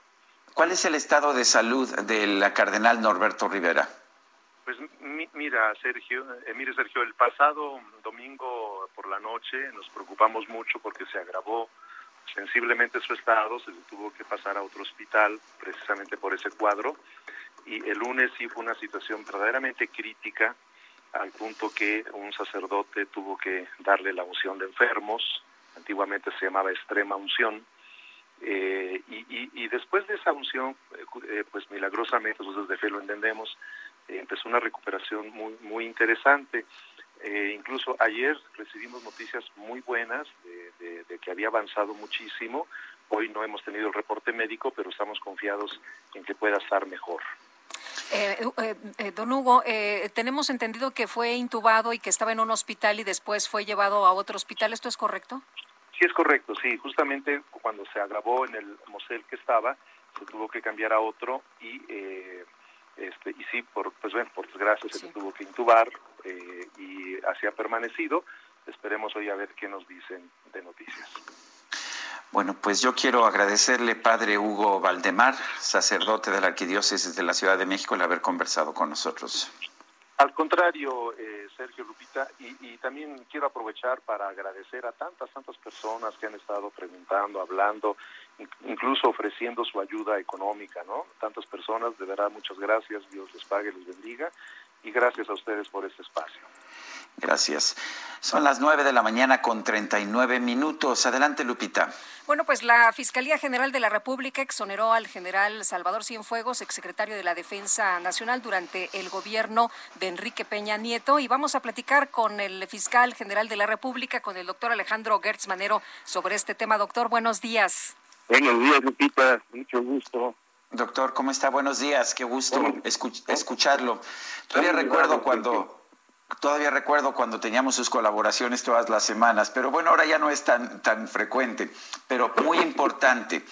A ver, ¿qué, eh, eh, lo que dicen lo que dicen los periódicos es que se exoneró a, a, Salvador Cienfuegos, al general Salvador Cienfuegos. Lo que yo vi en la documentación que ustedes dieron a conocer es que no encontraron ningún motivo para ejercer acción penal. ¿Qué nos puede explicar? Mire, don Sergio, eh, creo que es muy importante y ya lo, he, eh, lo he platicado y, yo le, le, pido a usted que me permita volverlo a hacer. Eh, lo siguiente, mire, en el año 2013, la DEA, según los documentos que nos mandaron recientemente, inició una investigación en Las Vegas respecto a unos narcomenudistas y, según dicen ellos, en, el curso de esa investigación que la llevaron con toda secrecía, aparecieron datos de dos delincuentes que eh, operaban en la zona de Nayarit y que estaban mandándose mensajes uno al otro haciendo referencia a que ellos tenían contactos con el que entonces era el secretario de la defensa. Y hacen ahí en esas en esas referencias eh, eh, de, los, de los teléfonos eh, celulares, que el señor era un señor bajito, rubio, de, eh, de, tez blanca, cuando el, señor era exactamente lo contrario a eso, que además habían este, tenido una cita con él en un determinado lugar, en determinado día, cuando el señor ese día estaba en un lugar a muchísimos kilómetros de distancia, en un acto público donde hubo cientos de personas y están todos los videos y las fotografías. Bueno, era una causa de, inconsistencias, de mentiras, de absurdos, que ellos mismos, entre ellos, se descalificaban entre estos dos zampones. Muy bien, esos dos zampones ya se murieron. Y, la, y, la, y la DEA llevó en el más absoluto secreto, desde 2013 hasta el día en que detuvo a este señor en, en Los Ángeles, este asunto cuando nosotros tenemos eh, eh, eh, convenios de colaboración en los que trabajamos juntos todos los días en todos los temas que son de interés bilateral y nos damos toda la información que cada uno de los países necesita. ¿Por qué en este caso no? ¿Por qué en este caso lo ocultaron? ¿Y por qué en este caso esas, esas declaraciones que son verdaderamente insostenibles? Las tenían y todo lo tenían preparado meses antes de que tuvieran la oportunidad de que este señor llegara a Los Ángeles y que lo detuvieran con todo un escándalo internacional de un Sergio que fue una ofensa para toda la nación, para todos los mexicanos, para la persona a la que detuvieron, para la institución para la que trabajaba. Bueno, fue verdaderamente un desastre. Y ya que hicieron eso y que mandaron la, la acusación primero al gobierno de la República y luego a la Fiscalía diciendo que era, que era culpable, en el momento en que se va a iniciar ya el procedimiento ante un juez federal, retiran los cargos, quitan todas las acusaciones que, que, tenían en contra de él, le piden a la juez que lo acepte, la juez, que es algo verdaderamente inusitado, lo acepta, lo ponen en absoluta libertad y lo mandan a México y aquí nos comienzan a presionar para que nosotros hagamos lo que ellos no quisieron hacer allá.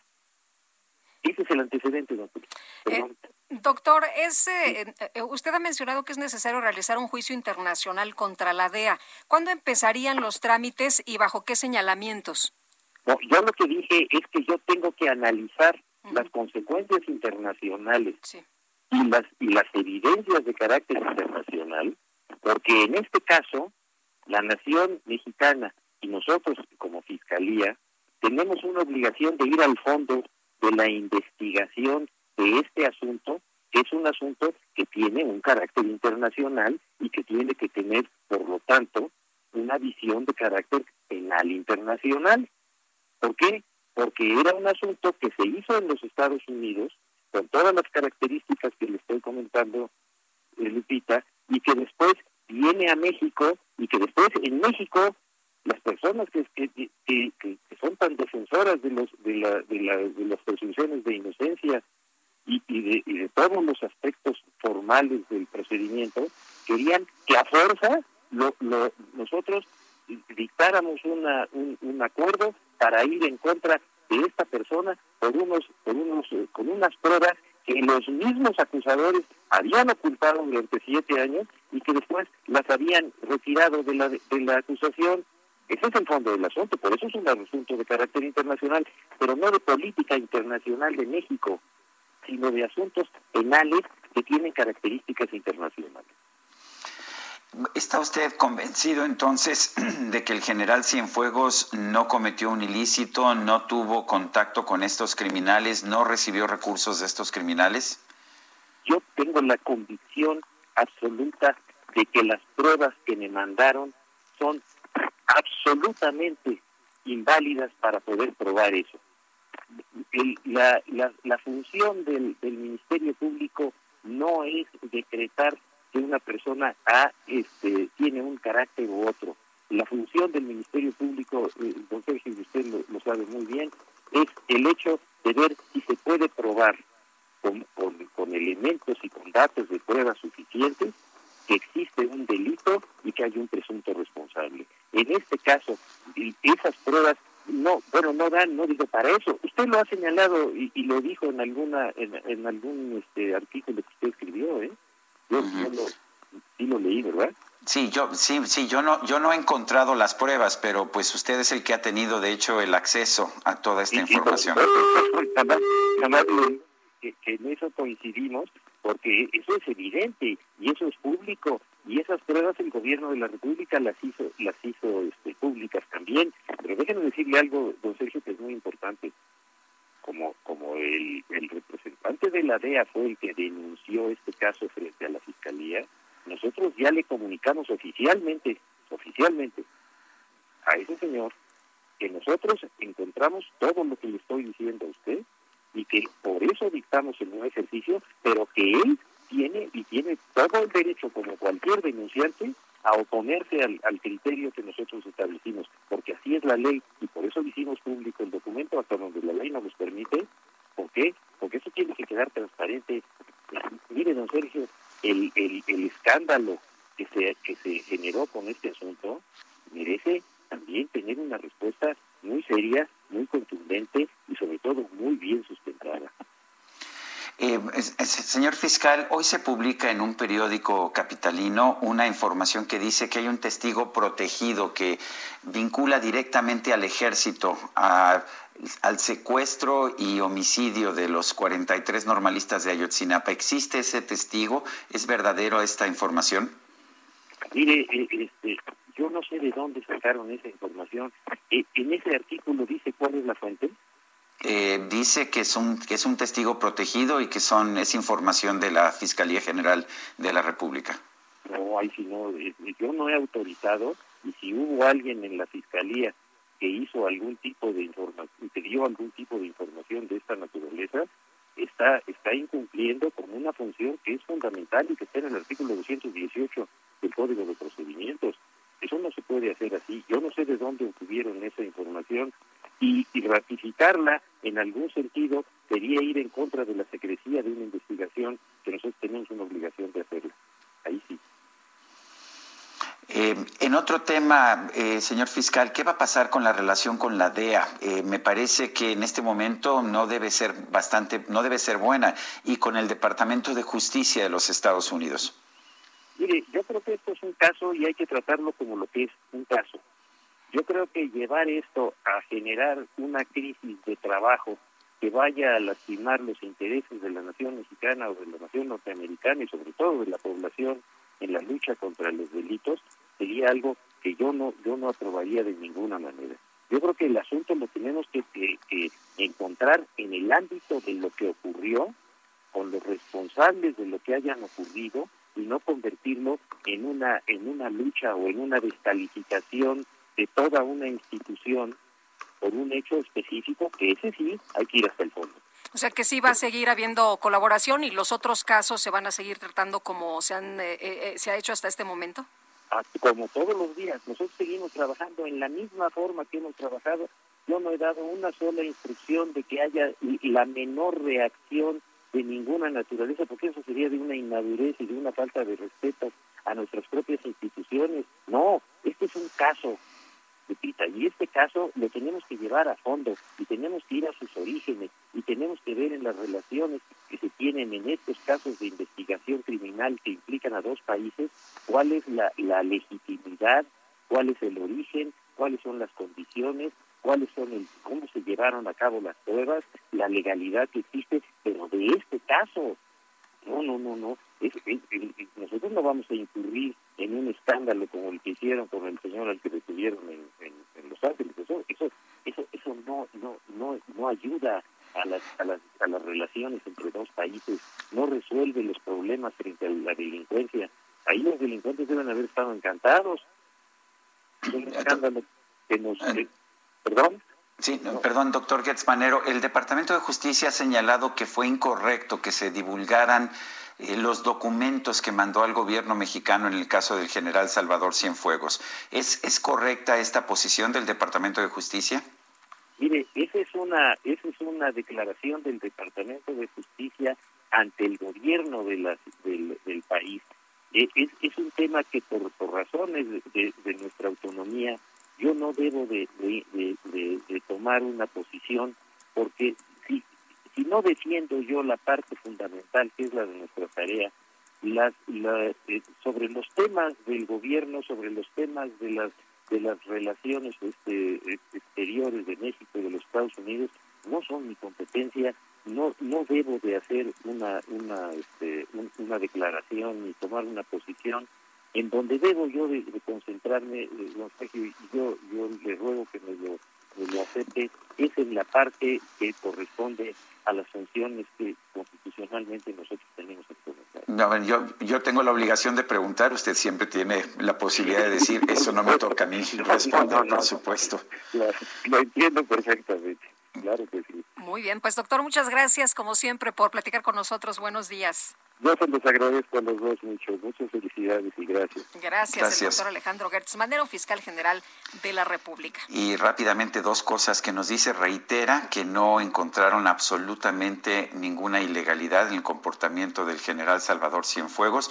Nos dice que no tiene conocimiento eh, de, un caso que se publica de unas supuestas declaraciones de un testigo protegido en un periódico capitalino, eh, pero además nos dice que, que, en todo caso quien quiera que haya divulgado esa información está violando el sigilo de la investigación.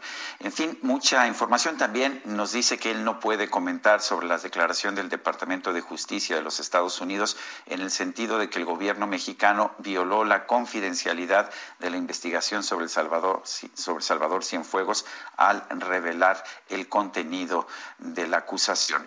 En fin, vamos a un resumen de la información más importante de este miércoles 20 de enero del 2021.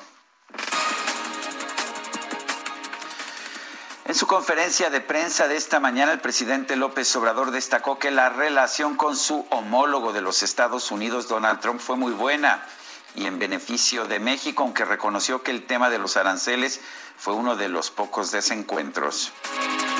Secretario de la Defensa Nacional, Luis Crescencio Sandoval, informó que el nuevo lote de vacunas contra el coronavirus de Pfizer será distribuido a 480 hospitales del país y se incluyen 20 mil dosis para los maestros de Campeche.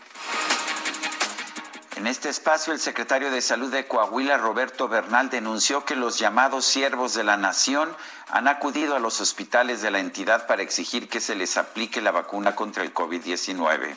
En esos distintos hospitales llegaron siervos de la, nación, de la nación y correcaminos, pedían credencial y brazalete. Y sí, sí, sí, algunos pidieron que, exigieron que los vacunaran. ¿Aunque no estuvieran en la lista? Aunque no estuvieran en la lista. ¿Y ustedes los vacunaron? eran, son 22 directores de hospitales que llegan a estas diferentes con, con autoridad aparentemente. Autoridades sanitarias de Italia anunciaron que en los próximos días van a emprender acciones legales en contra de la farmacéutica de Pfizer por los retrasos en las entregas de vacunas contra el coronavirus. Bueno, y se nos acabó el tiempo, Guadalupe. Pues vámonos entonces, que la pasen todos muy bien. Llegaron ya al Capitolio para esta eh, pues, ceremonia de investidura de Joe Biden, el expresidente Bill Clinton, la ex candidata Hillary Clinton, el presidente Obama, Michelle Obama, el expresidente Bush, Sergio, y bueno, pues ya prácticamente ahí listo. Heraldo Media Group presentó Sergio Sarmiento y Lupita Juárez por El Heraldo Radio. Heraldo Radio. Tired of ads barging into your favorite news podcasts? Good news. Ad-free listening is available on Amazon Music for all the music plus top podcasts included with your Prime membership. Stay up to date on everything newsworthy by downloading the Amazon Music app for free or go to amazon.com slash news ad free. That's amazon.com slash news ad free to catch up on the latest episodes without the ads.